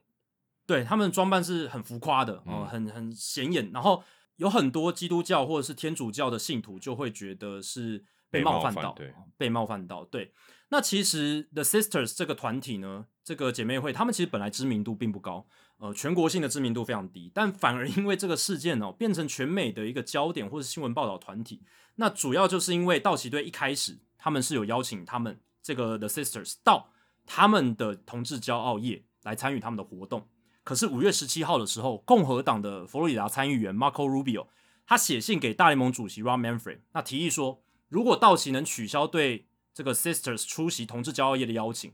是否会让整个活动对基基督徒更加的包容跟友善呢？啊，这件事被 Rubio 拿来做文章之后呢，道奇队就选择不邀请 Sisters 了，就不邀请这个姐妹会了，因为他们在声明稿中说，顾及到对于邀请 Sisters 而感到强烈反感的人，这些人的情绪哦，所以他们不想要模糊同志骄傲夜的焦点，所以决定取消邀请。结果这件事情，呃，还是模糊焦点了嘛？因为很多团体呢，为了声援 Sisters，就说他们不参加道奇队的同志骄傲夜了。就很多这些 LGBTQ 的这些团体呢，他们就声援 Sisters 这样子。那后来五月十八号，Sisters 隔一天就发发声明谴责道奇队，结果五月二十号，安纳罕市的市长 Ashley Aiken 他也邀请 Sisters 参加他们在六月七号举办的同志骄傲夜。即便天使球团没有参与这件事，嗯但反而总而言之，就是很多反弹的声浪，就是觉得道奇队怎么可以取消对姐妹会的邀请？结果受到舆论压力的影响，五月二十二号，道奇队重新邀请了 Sisters 参加他们的同志骄傲夜，并且对 The Sisters 还有 LGBTQ Plus 的社群他们的亲友呃来致歉。哇，这件事情就变成一个很大的新闻事，因为道奇他出尔反尔嘛，一下说要邀请，一下要收回来，那大家就会觉得到底是在干嘛啊、当然中间就是有这样子的一个来回。对啊，就想两面讨好吧。其实我看到这个新闻的时候，第一个想到就是像张玉成跟经典赛那个关系有点类似，就是你 有点拿不定主意，然后你因为舆论去改变你原本还觉得蛮重要的决定，对吧、所以就感觉一开始是没有想得很清楚啊。然后你一旦你做出取消，或是你做出你要做这个动作以后，你反悔，那反悔大家觉得说你就好像。有点看风向吧，就你我你也没有自己的原则或是什么，然后嗯特别是因为这个东西又跟呃可能跟宗教跟性别认同有关系，所以呃，当你一个球团他在这个公关上面，他希望是不要得罪任何人的情况下，他一旦要做出这个决定，就是你你要一个主动的决定的时候，他就变得有一点两边都没办法讨好，所以与其这样，你一开始其实就应该要站定的立场，说我就是就要办这个活动，不管你怎么讲，我原本已经做了，我就是要这样做。你一旦去考量到，因为考量到有人的感受不好，然后去做这件事情，我觉得对于公关来上来讲，就以这以道奇队公关的立场来讲，我觉得这个是一个很可怕的，呃，就是自己搞出来的一个灾难，这样子。对，我觉得你刚刚讲到一个重点，就是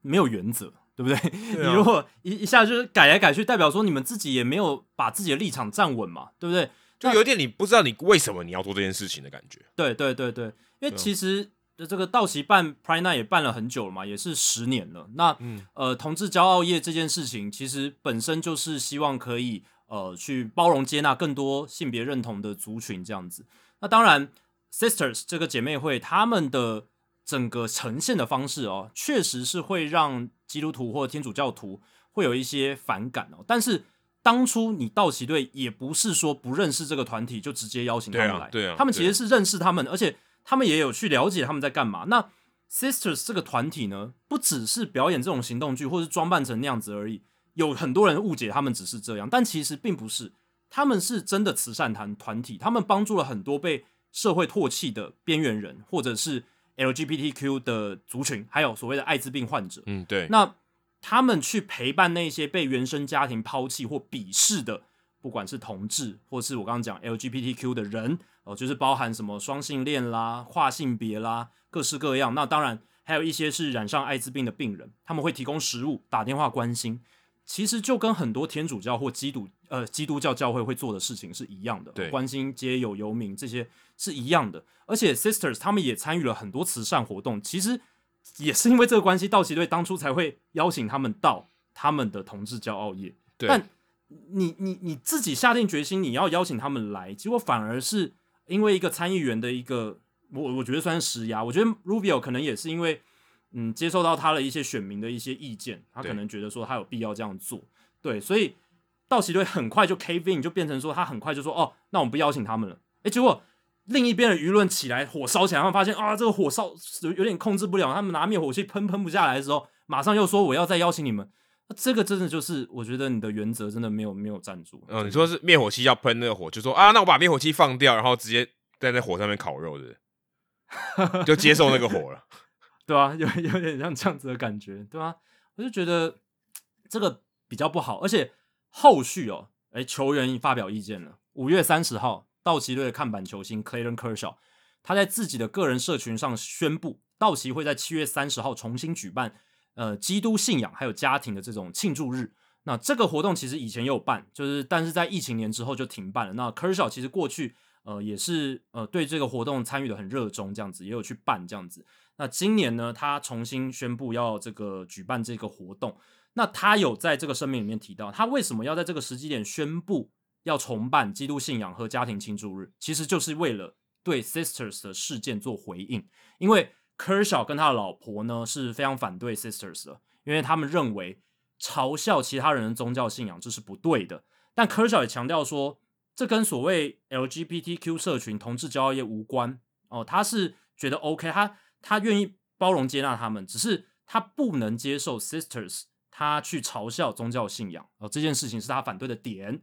哦，所以他没有反对 LGBTQ，也没有反对同志骄傲业，他也不会去背葛同志骄傲业，他只是呃希望用他自己能做的事情，就是去办这个基督信仰和家庭的庆祝日，来对于道奇队邀请 Sisters 参与同志骄傲业来做一个呃反击这样子。那当然科尔小说话，科尔小其实很少说话了，很少在公众媒体上说话，所以他一说话，呃，大家就有很大的反应这样子。对，而且这明显跟他球队的公关的立场是，我觉得蛮有点抵触，而且相反，对，而且我觉得最奇怪的是，这件事情是他在他自己的推特上面公布，这件事不是应该是球团公布的吗？感觉要因为立场不一样，你知道，我觉得 这件事情更好笑的是，刚刚前面你说是 Ruby 有施压道奇球队，对不对？但是这边让我觉得科小施压道奇球队，嗯嗯嗯，这是是啊，道奇球队好像在 Ruby 有跟科小之间，好像变成一个小弟，你知道吗？就就 你到底自己要干嘛？你到底知道不知道？你说对，嗯你说如果今天科小不认同 Sisters，是因为他们的一些方式他不认同，这我我觉得也完全 OK 啊。就是你每个人对于某些团体他的方式不不认同，但是你如果呃认为他们是同样的目的，或者他们都是要做好事，就是认同他们的核心价值，呃，我觉得是比较重要一点。他也许他的方式你可能觉得不认同，可是你如果认同他的核心价值，或许我觉得是，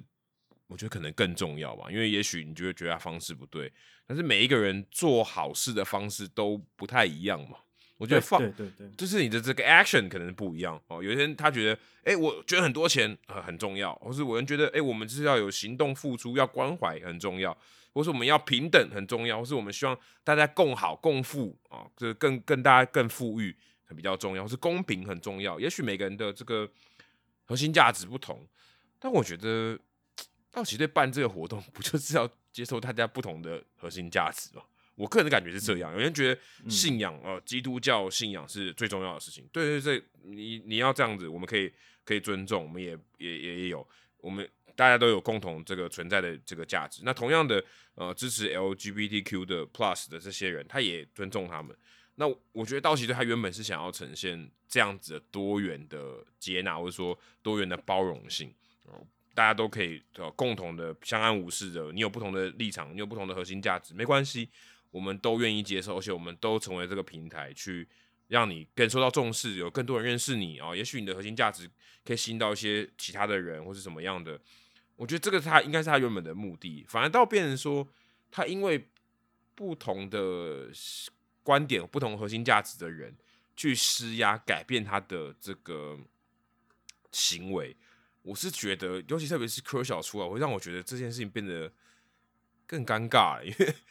我我反而觉得道奇队，我如果以一个球队来讲，他们更重要的信仰哦，都不是什么多元的性别啊，或是你的宗教信仰，而是要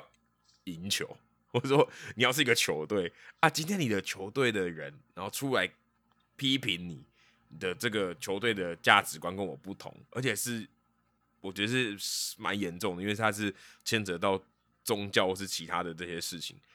我反而觉得这个是一个很蛮可怕的，就是你的球队的球员不认同这个球队，而且是在一些人的基本的信仰价值上有所冲突，而且是他采取一个呃。说出来的方式，其实是对于道奇队来讲，我觉得这个可能才是更大的公关的灾难。而且你又不可能，对吧？就有些人好，就举像 t r e v o r 好，有人觉得 e o r 他是 OK 的嘛？那因为他只要没有犯罪，人家觉得是可以接受就 OK。可道奇队显然不认同，他就要把他裁了，对不对？那现在如果道奇队跟 Kershaw 的意见相左，他是不是要把他裁了？懂吗？但这个有点是过头。但是，对啊，的确，你的如果你的价值观有抵触啊。你球队有自己的价值观嘛？你说道我道德超高标准，我只要你违反我的这个道德底线，我管你是什么样的球星，我都把你裁了。对，那那那那科小现在我觉得，当然这个没有到那么严重，只是说你现在也是跟球队在这个上方面杠上了。而且我觉得虽然看起来是一个小的公关的事情，可是我觉得这件事情，如果你一旦科小出来讲话，其实他搞得很大，因为科小的地位跟其他道奇队球球星是是不能比的，所以这个东西我是觉得。弄成这样是蛮可怕的哦，我个人觉得蛮可怕的。对，不知道道奇队的球迷怎么看呢？那我是觉得，一旦牵扯到这些，嗯，嗯特别是美国比较敏感的一些议题的时候，这件事情其实我觉得已经远远超过呃在棒球场上可以解决的范围。那你现在说不让包尔投球，禁赛他，这 OK。但是这些东西真的真的是太难太难解决，你也不可能叫说科乔你不准讲你的这些信仰哦，我们就是你就给我闭嘴啊，这也。也不可能嘛？那他一旦出来讲了，跟你的球团对杠了，两边都都不好看啊。如果今天说，哎，就可能可以内部沟通吧？我觉得，对如果今天道奇内部沟通啊，对啊。科小真的对道奇队不爽，说我我罢赛，你怎么办？对不对？这我觉得，当然这不可能发生啦。我是觉得不可能发生。但是我觉得就内部沟通啊，你可以科小可能有一些不满，那他可以跟球团的公关或球团内部的高层有一些协调。那呃，让球团来发布说，诶，我们会在七月三十号恢复举办这个基督信仰还有家庭庆祝日，对不对？然后我们就是多元包容嘛，我们也尊重诶基督教跟天主教信徒的，或者是呃重视一些家庭观念，或者是比较保守派的人士他们的一些看法、他们的喜好这样子。对，那科小可能是比较偏这一派的。那如果是由球团来做这件事，而不是由科小这边来做一个。回应对不对？针对这件事情回应，也许就会比较好一点。就是由道奇队来来主导这件事情。但科小选择还要自己回应，我觉得代表很多事情。对对啊，对啊，对啊，就是可能他真的看看不下去球团这样子的处理的方式，对啊？那除了 Kershaw 以外，像国民队投手 Trevor Williams 也发文谴责 Sisters，那反对道奇对这个团体的邀请。然后像蓝鸟队后援投手 Anthony Bass 他也发文说。哦，让消费者不要去支持 LGBTQ 权利的商家消费啊，或购物啊，像是 Target 或是酒商这个 Anheuser Busch 哦这些哦，但是他后来发文道歉，他说哦是我的无知 让我来发了这个文，这样希望这个 LGBTQ 的团体可以原谅他之类的。Bass 我觉得他发文真的要小心，他之前那个飞机上的发文也是非常不得体。哦，对啊，对啊，对啊，就是他老婆。他老婆在飞机上的事情，对，也也是引引发了一一阵讨论这样子。那道奇做法改来改去这样子哦，就是被科小还有还有这个 Rubio 荡来荡去。但其实科小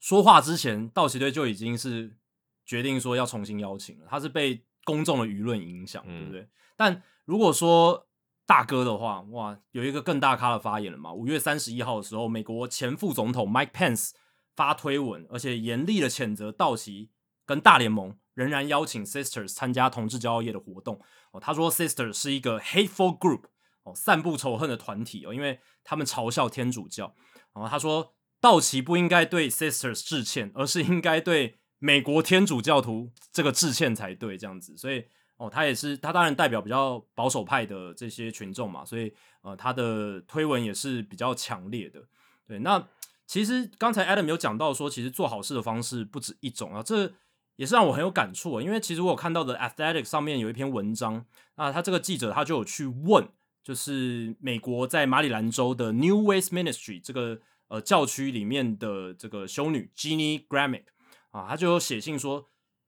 ，Grammy 他说。虽然他对于 sisters 就是这个姐妹会他们的视觉呈现跟他们做事情的方式，他是也觉得有点不舒服的。但是他说他们的善行应该凌驾于这些他们表现的形式，代表什么？就是他还是非常认同 sisters 他们的善行善举，他们对于这个社会的贡献。那在这个基础上面，他觉得他能够去接纳他们，因为。呃，即便他们的呈现形式让他们不舒服，让他不舒服，可是，呃，他作为一个天主教徒，非常虔诚的天主教徒，他还是觉得 sisters 他们的所作所为，其实也是天主教或基督教他们想要倡导的善哦，这是他的立场。那像我也去看了教宗方济各，其实现在他算是世界天主教的领袖嘛，他的立场其实也是包容接纳 LGBTQ 的群体，他在公共的场合是有表达过这个立场。他也曾经对很多不同的呃教区一些支持 LGBTQ 的这些，不管是基督教或是天主教团体，有表表达这个支持的立场。所以我是觉得，即便是宗教团体或是一些比较保守派，他们也是呃愿意去尊重，不一定说他去他支持他们，他们很难可能很难支持或者是呃去呃认同，但至少他可以尊重或者是跟他们共相处哦，这样这样这样子的一个概念，这样子。然后，嗯，这件事也让我想到，就是像勇士的战斧歌，哦哦哦，那个他冒犯到了原住民族群嘛，哦，所以有很多的团体是不希望勇士队继续去推广这个战歌的演唱，呃，然后还有其他像是过去印第安人队的 logo，他冒犯到了也是原住民的族群，所以后来改了队名，嗯，队徽，呃，整个 logo 全部视觉全部换掉。那 Sisters 的表现形式是不是也一种，也是一种对基督教跟天主教信徒的歧视跟嘲讽？哦，这个是呃我有想到的一个问题啦。对，但我后来想一想，其实这个权力关系的结构并不相同嘛，因为呃 Sisters 他们代表的是少数的弱势，那勇士战斧哥和印第安人 logo 代表的是呢过去强势白人社群对弱势的美洲原住民的刻板印象还有歧视，所以。我觉得这个权力结构还是不太一样的哦，就是 sister 这边是有一种为弱势发声，然后他们想要用比较极端的方式来争取到一个呃注意力，这样子表现形式或许是极端了一些，嗯，但可能他们觉得这样子才能被看到。我想不知道 Adam 你怎么想的？我倒觉得说，因为我们去看一个团体或一个人，那因为网络的关系，你说像刚才你讲到说他们呈现的形式。呃，加上网络的传递，你很有可能只看到那一面嘛。那你如果把那一面放大，那可能觉得哦，这个东西我真的太不喜欢了。可是当你要去认可一个价值的时候，我觉得这个东西可能就给你的判断是太少了。你应该要更更去了解说，啊，这个团体他们平常在做什么。那我想道奇队他一开始他们也不是很无知的说啊，我们就随便挑一个团体这样 啊，这个好像是这个跟 LGBTQ 相关的团体哦，我们就邀请他这样。我想一定也不是嘛，他一定也是做过一些评估，呃，做过更研究的、更全面的调查，才去邀请他们的。所以，我想他们在这一部分上面应该是认同他们的价值。我所谓的价值是，呃，他有很多行为，那你行为也许你可能不喜欢或是不认同，可是他如果他传递的价值是你觉得好的，我觉得你要去，你想去呃宣传去 promote 的，那。我想他们就是想要做这件事情，所以他才去邀请他嘛。至少在这个 Pride Month 的时候，去表呃去彰显他们的价值，或是让更多人知道他们在做什么。或许他们的行为、他们的手段，你可能没有这么认同。他们他们想要传达的价值是好的，是善的。那我觉得就 OK。我觉得就就是这样。那嗯，也许你只是看到说，哎，YouTube 上的影片，然后觉得天主教徒或是基督徒他可能被冒犯了。对，也许也许真的会有人会觉得这样的感受。或许他们的方式可以再改的更好，但是我想道奇队想要强调的是，哎，你们看到他们真的在做一些事情，那这才是有意义的嘛？我觉得这才是有对啊，道奇队想要发挥影响力的地方嘛。那那如果你可以坚持住说啊，我觉得我认同他们好的，我们想要宣传，那你就不应该再去动摇啊，因为这东西是好的嘛，你也相信这件事情。如果你一开始不相信，你就不要邀请他就好了。就你就觉得哦，这个这个这不是我们要要 promote 的东西，所以我觉得是这样。那对啊，的确网络很容易放大这些很片段的东西，让你可能会有更虽然不能说刻板印象，可是你可能会放大那个你觉得不好的地方，那你就认为它全部都不好，那会比较可惜。当然，我们跟姐妹会也没有什么关系或者什么的，或者说我也没有非常了解，我也没有参加参加过他活动，所以如果讲他好话，好像也不是很很有说服力。可是我觉得至少在我相信道奇队他们在做这个研究的时候，他们应该没有那么随便了。对啊，我是觉得他们一定也有做一些功课啦，而且就是因为他们我看报道里面写，他们就是因为 Sister 这个姐妹会，他们有参与到一些慈善的活动哦，所以他们才会呃去选择邀请他们。啊，我也觉得说你要全面的了解这个团体组织，而不是单纯的因为他们一些呃表现的形式就全然的否定他们哦。当然，呃，任何的团体、任何的个人、任何的表演，其实一定都会有喜欢的人跟讨厌的人，不可能一个活动、一个表演、一个个人、一个团体，全部人都很喜欢，全部人都是他们粉丝。我觉得不太可能。那这个这个，如果你这样的话，不太可能。而且追求这个可能有点变态。对对对，就你不可能讨好所有的人嘛，因为有人想讨好所有人，那他他一定是脑袋非常不清楚。那 Sisters 这一个表现的形式，我必须承认是有一些极端，那确实是会让呃宗教团体可能部分人士感到反感。嗯，但 我现在刚才想，就写写想要说，勇士战斧哥他其实现在意义也不是呃本本质的意义，可能也不是要去嘲讽，也不是要去取笑美洲的原住民，可是。他还是会让人不舒服嘛？他还是会让一些美洲的原住民不舒服嘛？对不对？就是 他的表现形式，就是会让某些人呃觉得他会勾起那一段伤痛的回忆哦，跟一些呃转型正义强调的那种历史伤痕，这种这种东西。对，所以我就会一直去反思，不不断的去碰撞这件事。但我是觉得，呃，sister 这件事情，我还是觉得姐妹会。呃，他们带来的善哦，是大于他们带来的坏啦。就是说，坏的部分只是呃，对于保守团体或者是宗教人士他们的一些呃视觉上的一些不舒服，或者是他们觉得被冒犯这样子。对，所以呃，当然我必须也必须讲一件事情，就是有一些保守派的反反对者，或者是部分保守派的基督教或天主教信徒，可能也是借着这个事件来大做文章，来达到他们其实是整个反。LGBTQ 群体的这个目的，或者是反同志骄傲月、同志骄傲活动、同志骄傲夜的这些目的，而不单纯只是针对 Sisters 的装扮。他们可能是找到了一个着力点，就是说，哎，现在这个东西大家都很注意，那我们用力去打这样子。我觉得这个也是大家需要去判读媒媒体试读的一个部分，这样子。但嗯，可以可以取得共识的，可能就是道奇队的反反复复，这个就是一个嗯不太好的做法，这样子。所以。那其实搞不好德州游骑兵队这样，我说以公关上的操作来讲，他还比较正确一点。他避掉了很多潜在的灾难。我必须这样。对我说，他知道他自己在干嘛。对对对。他如果今天他如果今天去邀请姐妹会，他就知道他一定会遭受到他们当地 非常大的抨击。那显然他就做一个错误的决定。嗯，对我，所以我反而觉得德州游骑兵队、德州游骑兵队的公关，就是他们这个团队知道自己在干嘛，所以他们现在是唯一一个没有 Prime Night 的。没有一个 Prime Month 的的球队嘛？显然，因为他们在地非常保守了。对，所以显然他知道自己在干什么。所以我相信道奇队的公关团队也应该要知道他们自己在干什么。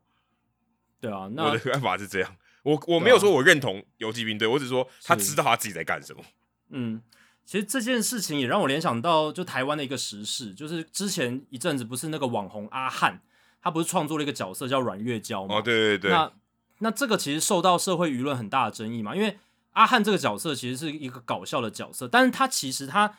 他创作这个角色目的是善的，他是希望说，诶，他觉得这些诶来自呃东南亚的新住民，他们其实是很可爱，然后有一些很很很有趣的一面，他希望去呃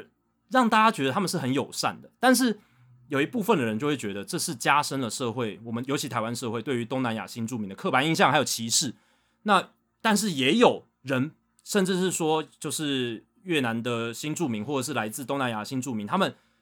觉得阿汉这样做其实是一个正面的宣传或文化的推广哦，让他们可能受更受到重视啊。对，像这样子的一个情况。那 Sisters 他们是用比较夸张的形式打扮成修女啊，目的性跟阿汉模仿的目的呃不一定相同，可是呃，他们这种比较夸大、比较凸显的这种表现的形式啊，那伤害到或者是有让有一些人觉得反感。可是我觉得，你如果去更全面了解他们的起心动念，或者他们呃这个角色这个真实带来的一些影响力，或许搞不好你嗯更愿意放下成见去了解，也许会改变一些你的想法，也说不定。对啊，我最近看那个脱口秀 Uncle Roger，不知道大家有没有听过？他也是模仿一个就是亚裔的口音嘛，他是一个马来西亚人，然后他英文讲非常好，他英文完全没有口音，可是他在脱口秀上面，他就是模仿一个很有口音的亚洲人这样子，但是他他也会被人家说是 racist，就是 种族歧视主义者，但事实上他是想要他是想要获得亚裔族群的一些连接，他是认为说每一个人他家里面都有一个 Uncle Roger，然后可能讲英文的时候就是那样。就有点像说，你就这样认识阮阮月娇，你可能，但这有点刻板印象。但是说他在台湾的时候，他讲中文的时候，他会像这样，所以他会可能会让你想起你周遭的越南的朋友。哦。但是他的目的主要是这样子，他并不是想要去丑化或是去放大那个刻板印象。所以这个也许是 我觉得是我们可能比较要去看重的地方。对，但是的确他这样子刻强调那刻板印象，我个人也是认为没有多好了。因为你也可以不用这样做，坦白说，你可以不要这样做，你一样可以达到你的目的。我觉得可能比较难嘛，对，可能会这样子的手段是比较容易取得吸引。对对对，我是说，可能也许比较容易做到，但是也不是说你这是唯一的路啊，应该这样讲。对对对对对对。但但你选择这条路，OK fine。但是如果我们看到他真的想要表达的目的，或者他他心里面的呃，就你刚才讲起心动念是什么？对啊，我觉得可能比较重要。就回到刚才道奇队嘛，道奇队你想要原本想要做的是什么？是啊，就把那件事情。做做好 啊，不要不要来来去去反反复复的啊！你你这样就显得说，其实其实我觉得这是反映一件事情啊，就是其实你也不是真的这么真心要做这件事情，你懂吗？对啊，你的原则没有站好，你就变成你好像是你为了有点为了做而做的那种感觉。对对对对对对对。你你如果知道你要做什么，你就不你不会那边朝三暮四说啊，听到别人说要改啊你就改啊，那你就对啊，你没有什么自己的原则，这是他。对啊，其实看到这个时候真的是蛮可惜的，我就觉得啊，你这个形象就就被搞坏了嘛，对不对？嗯嗯，对啊，你你对你对 Cherry 包你就知道哦，我就是踩定立场，对不对？我不会说，哎，包我帮你试出，哎，不要再回来，对不对？嗯，如果这样不是很难看吗？对吧？对啊，对于性暴力他们是踩住了立场，可是呃，对于这个 LGBTQ 的支持，哦，当然中间有一些争议，但看起来立场不是站的那么稳哦，这个。呃，我觉得是道奇队这边可以做检讨的，就是我觉得这也不跟你们去呃认同一些，或者是去举办你们家庭就是那个基督教信徒日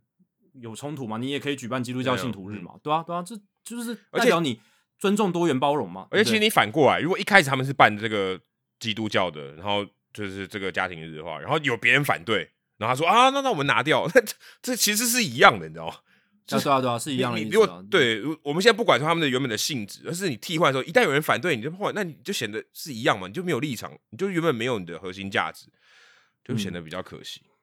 对啊，但最后还是必须强调，其实 LGBTQ 社群 Plus 社群，他们其实还是相对比较弱弱势啊，在整个社会上面算是比较少数的一个族群。那主要是长期在权力结构不平等底下哦，受到压迫的一些族群。所以呃，我们也是。呃，希望大家可以呃尊重多元包容，那也希望可以呃容纳不同的声音在整个棒球的产业里面，那其实对我们也是一个好事。那最不好的其实就是因为呃，其实就是 Sisters 他们最近也因为这个新闻事件收到了不少的死亡威胁哦，所以这个是我们最不想看到的。那呃，也希望这种社会比较极端的情绪哦，大家不要那么那么激动哦，那么想要拼个你死我活，或是。呃，消灭掉任何跟你呃你你不认同的价值，你不认同理念，你就把它消灭掉。我就是觉得呃不用那么严重哦，因为他也老实讲，他并没有去侵犯到呃其他人的这种呃生活的形态嘛，或者是你要你要怎么样你的性别认同，他也没有去强迫你要去认认同这件事嘛，他只是在做推广嘛，对不对？对吧？所以我觉得这种死亡威胁就是非常不必要的哦。多一点爱啦，对不对，多一点爱，对对对，多一点爱。就像我们喜欢棒球，所以我们把东西推广出去，我们也不会说，哎，你不准看篮球，对吧？对对对，我不会说你看 NBA 你就不要来听《h i t 大联盟》，不会嘛？对不对？对啊，这种就是这样，就是你对那个爱，你也希望别人也爱，对不对？你也希望别人也支持你，可你不要恨嘛，不要那么多恨，这个社会太多狠了。好，我们来解答冷知识的答案哦。那刚才问到的就是在一九零零年以来，以 WAR 值来说，最一面倒的交易是哪一笔？好，那答案揭晓。啊，就是一九九一年一月十号，太空人队跟精英队的那笔交易，那涉及的选手呢，Kurt Schilling，哦，确实 Adam 有猜出来，因为我给了蛮多提示啊。对，然后对对对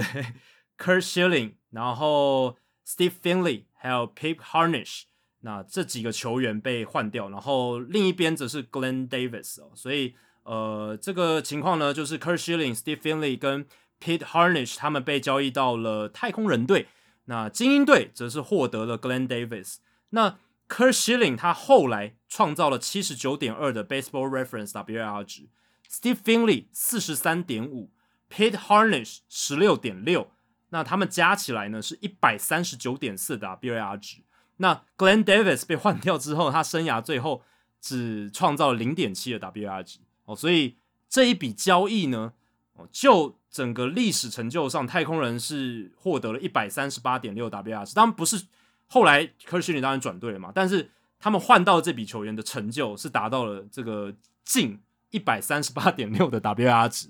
哦，是非常夸张。诶，当然是因为 Shilling 一个人就撑了蛮多的。对，Steve Finley 也很强啊，他也是攻守俱佳的一个外野。但你跟刚刚 k e r Shilling 比差蛮多的，差也是有差，对，差了三十多的 WAR 值，对啊，所以你看。我刚才讲的那一笔就是口龙那一笔，口龙那一笔，印第安人是赢了七十七点二嘛，对不对？那这一笔是又多了这个六十几的 WAR 值，所以是非常狂的哦。那我想补充一笔哦，是这个海盗跟 Louis Ware Colonels 上校队在一八九九年的一笔交易，这个是很特别，这个是史上最最一面倒的，因为我刚刚讲一九零零年以后嘛，这个是在一九零零年以前的那。这一笔交易呢，它是这个海盗队获得了三百三十四点七的 WAR 值，然后呢，Colonels 队只有四十二点七六，所以这个相减呢就是两百九十一点九，海盗队得到了两百九十一点九的 WAR 值。那为什么会这样呢？主要哦是因为当时的这一支这个其实也也是跟那个赛扬的情况有点像哦，就是海盗队当时的老板其实他拥有这些 Louis 威尔。上校队的这些球员合约的权利所以他等于是自己把这些球员直接合约直接转移到海盗队底下，对，所以嗯，技术上算是交易，可是就实质上，他其实就是一个内线嘛，就是说他自己把球员转到那边，因为那个时候 Colonels 队差不多要缩编了，因为那个时候包含到蜘蛛队还有 Colonels 队，他们其实都算是当时国联经营困难里面。表现比较差的球队，然后获益也很少的球队，所以那个时候联盟考虑要缩编，那这两支就是一个对象这样子，所以后来也确实，Colonels 队跟蜘蛛队都不存在。那那个时候，其实海盗队的老板当时就把这这些球员权利转到自己旗下，所以当时包含了 Honus Wagner、Rube Waddle、Fred Clark，这些都是名人堂球星了。然后 Tommy Leach、呃 Deacon Philip、Cloudy Richie。这些球员他们的 WAR 值都在三十以上，那其他还有一些杂鱼就不讲了。但是 Honus Wagner 一个人就一百二十点一嘛，嗯，然后 Rube Waddle 五十六点五，对不对？Fred Clark 四十六点七，这些哦都超多的。那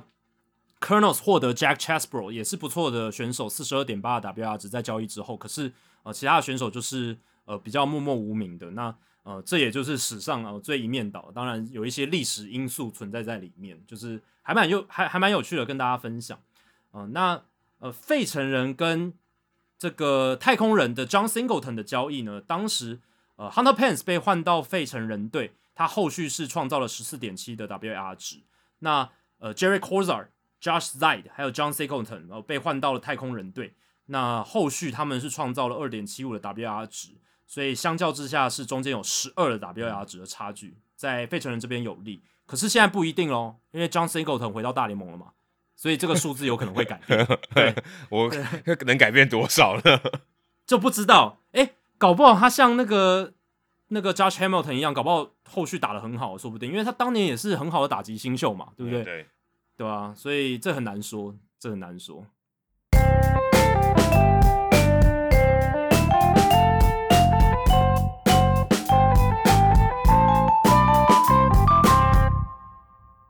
好，接下来进行本周的人物我来讲单元。Adam 这个礼拜要介绍谁？哦，这个礼拜我在社团有贴这个巨人队，终于这个 Splash Hit 浪花全雷打哦，终于来到了一百支。那我今天要来介绍这个接到这个第一百支全垒打的这个这个全垒打球的幸运儿，他的这个名字叫做 Mark Greg。那是这个 Greg 就是 Direct 的把 D 换成 G 啦，这个姓氏我也是第一次看到。那他的绰号叫 Shark the Shark，所以他叫他大家都叫他 Mark the Shark，就是鲨鱼马克啊。那我刚好是在就是做功课的时候，我再去找一些他的资料，发现其实他的资料蛮难找的，就是他不是一个名人这样子。所以呃，刚好有一个 podcast 叫做 Skater on Baseball 有访问他。那其实 Mark the Shark 这个 Mark 先生呢？他是大概最近这五年啊，才在这个巨人队的 Oracle Park 外面右外野外面，这个 m c c o v i k o f 的加入这个独木舟的行列，所以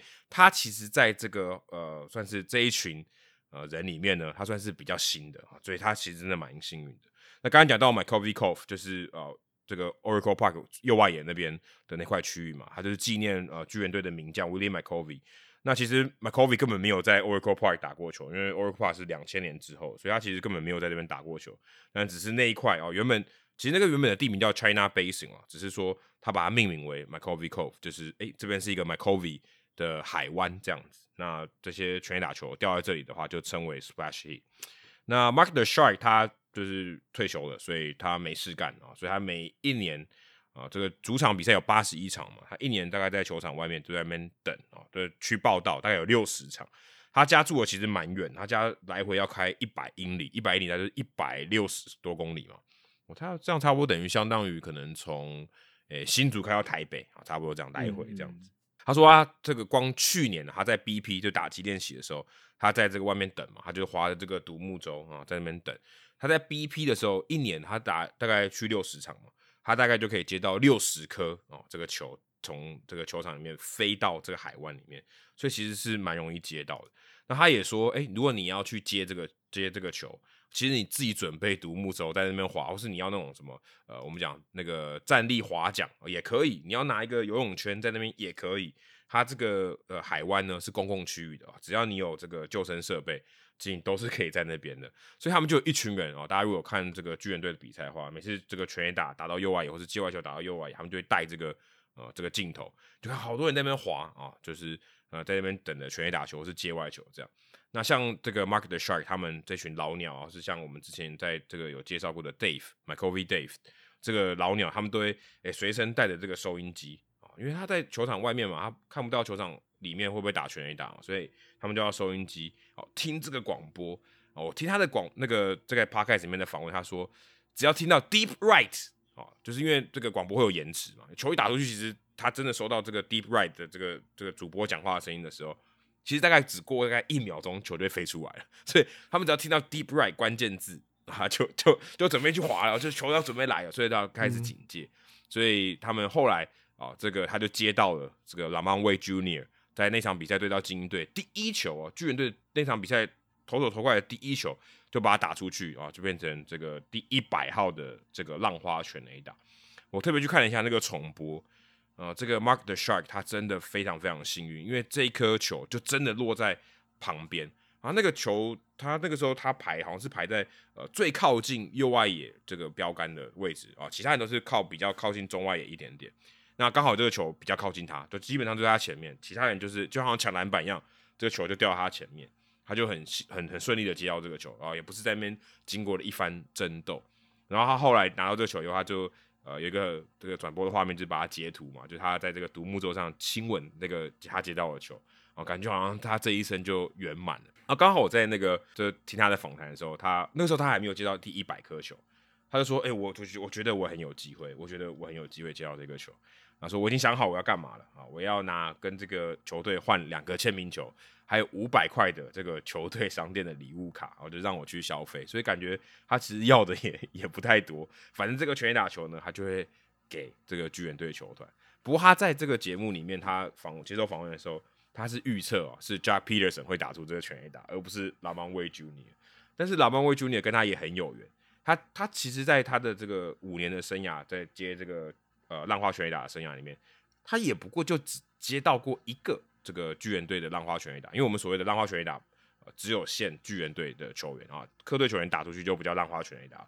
所以他只有接到一个啊，就是第九十一号的浪花全垒打，也刚好是老芒威 Junior 打的，所以他跟老芒威 Junior 真的蛮有缘的。那我听到这个呃，他在分享里面有提到说，哎，他们这些就是在场外滑的独木舟这些人啊，他们呃都会呃特别想要有这种巨人队打出这个浪花全垒打，是他们的首要目标。可是他们有第二目标，第二目标就是如果是巨人队的球员打出了全垒打。然后掉到这个观众席，或掉到旁边的这个步道，然后再弹进到海里面的啊，这个也可以啊。就是他们拿到这个球，他们也觉得很珍贵。这是排名第二名的啊。那第一名就是刚才讲浪花全的，然后第三名呢是对手打的啊。如果是呃客队打的，然后直接飞进到右外野的这个海湾里面的话，哦，这个也可以接受啊。就是他们也觉得这个是很重要的。那他我可我也去看了科普一下，说原本这个浪花全垒打 Splash Hit） 是这个奥克兰论坛报哦，以前两个记者，一个 Mark Mark Purdy 跟 Leonard Kopeck 哦，K O P P E E T T 哦，这个记者他们起的名字哦，当时 Barry Bonds 是两千年第一个打出浪花全垒打的巨人队的球员，后来他也打了三十五支，是啊这个一百支里面最多的啊。我看了一下 Brandon Bill 现在也不在巨人队，但他打了九支。剩下就是 Pablo Sandoval 功夫熊猫打了八支，Dana Span 打了五支，其他人就是小于五支，所以 Barry Bonds 一个人哦打了三十五支，那 Lamar Junior 也不就打两支这样子，所以哦就还蛮刚好的哦，刚好他是一百支。那 Lamar Junior 他其实在他在访问的时候，他说他不知道是谁接到这个球，但是他希望把这颗球送给他的妈妈 Emily 啊。不过我想这个 Mark the Shark 应该是跟巨人队做交易啊，所以。我不是很确定巨人队会不会把这个球给拉曼威 Junior。那这个 Market Shark 他也有提到说，他们在接这个全垒打球的时候也很有趣，因为呃历史上没有任何一个右打者啊把这个球直接打进到海湾哦，不经过弹跳。但是他说其实有蛮多右打者是有打到是界外球啊飞进到海湾里面啊，所以。他们还是要那个球嘛，所以他们 说，其实右打者上场的时候，他们也是不能休息啊，还是要很专心的，然后准备球看球要飞过来，因为有可能有界外球这样子。那我看到我们的社团里面有一个有听众说，哎，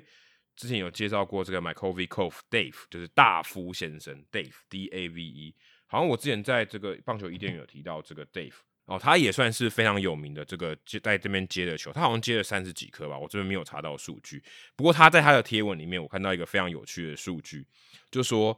呃，前面九十九颗，总共是三十一个人啊，三十一个 fans 就球迷捡到这个球，另外还包含了一只狗。为什么有狗去接呢？就是狗也跳到水里面去接。他说，两千年第一年他们刚搬到这个现在的 Oracle Park 的时候。巨人队哦，他安排说礼拜六的主场的比赛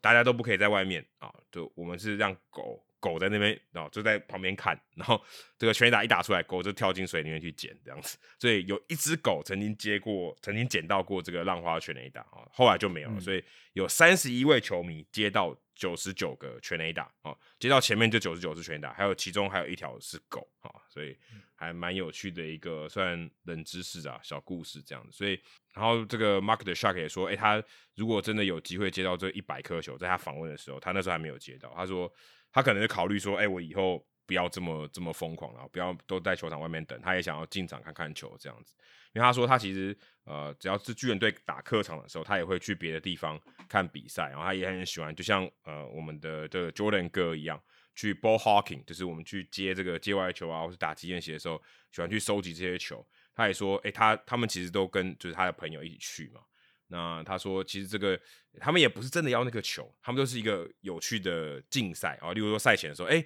你接到三颗，我接到五颗，他接到一颗，哦，那你们两个人我们好像赌注嘛，我们总共接到这个九颗球，我就把这个九颗球都送给旁边的小朋友，然后我们只是，哎，我接的比较多，那大家请我吃饭这样，所以他们就变成他们很喜欢，他们享受这个。呃所谓接球的一种过程啊，这种快感。但球本身对他们来讲其实是还好，他们其实是没有特别去收藏这些球。当然，他如果是这个浪花全垒打的话，他会特别去收藏。但如果是诶接外球啊，或是啊他们在球场里面接到这些球，他们都会给旁边的小朋友。对他们来说算是一种运动或者嗜好了。哎，对，有点像是，他就享受那个过程，对啊，享受那个过程。嗯嗯，所以我觉得这个 Mark the Shark Mark Greg 这个人也蛮有趣的。我看到他这个呃，他接到那个球，然后他上岸嘛，然后他在等这个巨人队的公关来的时候，哇，他整个就是快要爆哭，你知道？说哇，我真的不敢相信我接到这个球，真的太感谢上帝啊什么的。就是你知道，这这个球 对大家可能来讲，哦，这是一个浪花拳一打掉进海里面，但对他讲是一个。好像人生的一个一个成就这样子，那因为其他人也没有办法，就只有史上就唯一一个人会接到这第一百轰嘛。那也这个从二零两千年到现在也哦，经过在二十四年，所以他是很幸运了，也在历史上留名这样。所以啊，想不到这个小小的一颗球，其实真的也是，嗯，对于巨人队的球迷来讲也是蛮有意义的。所以这个我觉得也是一个，特别是巨人队的一个很特别的文化。如果你有机会去 Oracle Park，有看到。它右外野这边有一个 Levi's Landing，就是 Levi's 这个牛仔裤赞助的这个平台吧，就是一个冠名的。它这样就有一个 Splash Heat 的这个 Splash Heat 的这个计数器啊。之前我去看好像都八十几吧，那现在最近的就今年到现在是一百这样。所以大家有机会去的话，也可以看，哎，你到时候去的时候，这个数字会继续往上这样子。好，那数据单元哦。这个礼拜有一个蛮 hardcore 的，你刚才不是有讲到什么？哎，苏家，你是刚才讲到球威是那个，对对，其实就是这个 Eno Saris 做的嘛，对不对？对对对对对，就是他跟其他人一起做的这样子。然后这一集的数据单元就来聊一下，因为这个我也是最近才发现，但其实他们今年一开始就已经导入的数据。哎，我们之前是有讨论过 Stuff 这个数据啊，有有有，因为之前这都没有公开嘛，就是说球威、球值哦，其实。还有包含控球，就是这个球种的控球这种品质是可以量化的哦。那但过去哦，Inosaris 跟其他的这些研究人员，他们都只会在 The Athletic 他们的发文平台上面写作的时候用到哦。但是没有一个公开资源的 Leaderboard，就是可以让我们直接去查找说，诶，谁是呃这个球威最好啊？就是他们会引用，但是他们就是整个资料他们是呃自己使用这样子。诶，但我发现 FanGraph 今年导入了两种球威和控球品质的数据，就包含了 Inosaris 他常用的 Stuff Plus 哦，还有 Pitching Plus、Location Plus 哦，这几个呃他常用的这些球路品质的数据，这样子，对吧？所以呃，这个我觉得是蛮让人兴奋的啦，因为过去这些也是我们很想知道的数据哦，但是之前可能都没办法去在公开的平台上面取用到哦，那。我也是在无意间发现的，我就在逛 FanGraphs 的时候，然后就在这个选手的排行榜各项数据的排行榜里面，无意间发现以前这个中间两个类别嘛，就是 Stats 数据，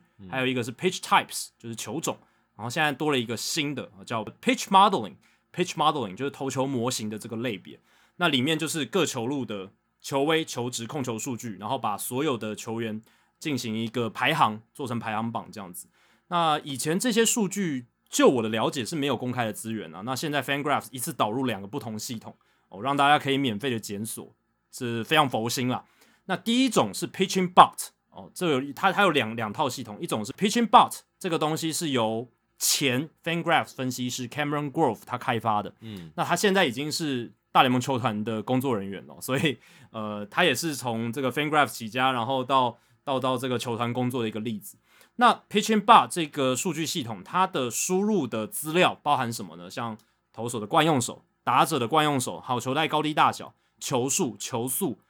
球的转速、球的位移幅度、投手出手点的高低、投手跨步的延伸 （extension），还有球的进垒点。哦，所以它的这个考量考量到的因素就包含这么多。那它要得出的这个数据，它代表是什么呢？就是球路威力、还有品质以及。它预期的一个结果，那它怎么呈现呢？Pitching Bar 它的呈现是用二十到八十这个评价系统，那基本上就跟球探使用的评分标准是一样的哦。所以五十是平均嘛，那高于这个就是高于联盟平均，低于五十就低于联盟平均这样子。那 Pitching But 它有三种模型，一个是 Stuff 就是球威哦，只考虑球威的部分；一个是 Command 控球，就只考虑这个球的进垒点。还有一个是 overall，就整体就是结合球威跟控球的数据这样子，所以他们这个数据呢，其实就有包含像脉络的变量啦、球威的变量，还有进雷点的变量。那脉络的变量就是包含到我刚刚讲的投手的惯用手、打者的惯用手，然后好球带的高低、球数，就是现在几好几坏这些，算是整个情境脉络的变量。那球威的变量就是球的物理性质，包含它的球速、转速、横移，还有垂直位移的幅度，然后出手点啦，然后跨步的延伸啦，转速的效率啦，然后等等哦，其实都是球威的一个变量。那 location variables 进雷点的变量就是球的这个呃进雷点的高低，然后这个它在这个本垒板上方的位置这样子。那用这些变量，然后来决定这个数据的呈现。那另一个数据系统是 Stuff Plus，那这个就是由 Eno Saris 跟 Max Bay 开发的。那灵感来自于 Ethan Moore、Harry Pavlidis、Jeremy Greenhouse 这些人的研究。那目前这一套系统是由 Saris、还有 Owen McGrattan、还有 Matt Danowitz 来维持这个数据体系的运作。那 Stuff Plus 其实它的这一套体系呢，跟 Pitching Bot 的概念是很像的。它也是分三种，一个是 Stuff Plus、Location Plus 跟 Pitching Plus。那 Stuff Plus 就是考虑球路的物理特性，就是出手点、球速、垂直水平位移、转速这一些。Location Plus 它考虑的呃点呢，就是球速，还有不同的球种，评价每一球是否有被投在该投的位置啊，它就没有考虑这个球的物理特性了，单纯考虑控球进雷点这一点。那 Pitching Plus 这个是一个整体的数据，但它不是单纯结合 Stuff Plus 跟 Location Plus 然后算一个平均值，不是那么简单。它是综合考量球路的物理特性，还有进雷点的位置，然后把打者的惯用手纳入考量所算出的一个综合评价。那 Stuff Plus 这一套系统呢，它用的数据呈现跟 Pitching Bar 比较不一样。Stuff Plus 它是用所谓的标准化的数据呈现，就是像 OPS Plus、像 WRC Plus，它就是直接跟联盟平均做一个百分比的比较啊，所以优于或低于联盟平均百分之多少。哦，这个也是蛮直观的啦。两套系统我觉得都很直观，不同的数据呈现，但是是蛮直观，然后概念是蛮类似的。那我也去看了，稍微看一下，现在不管是在 Pitching Bar 还是 Star Plus 里面，整个评价第都是第一名的投手就是勇士队的 Spencer Strider，他真的是球路品质和控球之王哦，就是他四缝线球的威力，overall 的评价是最好的。然后不管是在这个 Stuff Plus 的系统还是在这个 Pitching But 的系统，它的诉求都是评价最好，球威控球都是哦，所以它其实整体评价呢都是最好。它在它在 Pitching But 的整体评价是六十八，也就是哇平平均是五十嘛，它六十八是非常非常高的，接近七十的水准。嗯，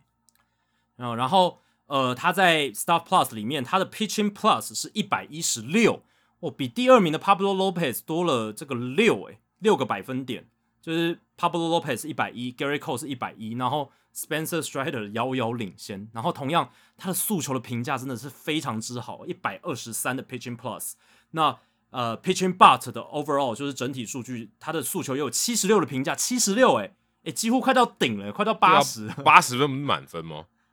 对啊，八十分是满分啊，他的诉求达到了七十六，你就知道他这颗诉求评价有多好。太夸张了，对吧？所以 Spencer Strider 真的，他就球威来讲，还有球路品质，还有他控球，是算是现在全联盟最顶尖。那我也去看了一下这两套系统，就 Pitching Bar 跟 Stuff Plus，它的前十名的排行榜，而且我只看总体评价，就是 Overall 还有 Pitching Plus 这两个数据，我发现前十名基本上他们非常一致，诶，就是只有一个人不同。呃，那其他当然排序有一些不一样，可是前十名的九个人都是一样的。嗯，那这代表什么呢？这代表说他们其实嗯想要量化的目标是蛮一致，是一致的，对，呈现出来结果也是这样，嗯，对，对吧？然后呃，唯一的差别就是呃，Pitching Bar 这边前十名的有 Justin Steele，就是小熊队的左投手，最近是进到伤兵名单，不过他投的非常好。然后在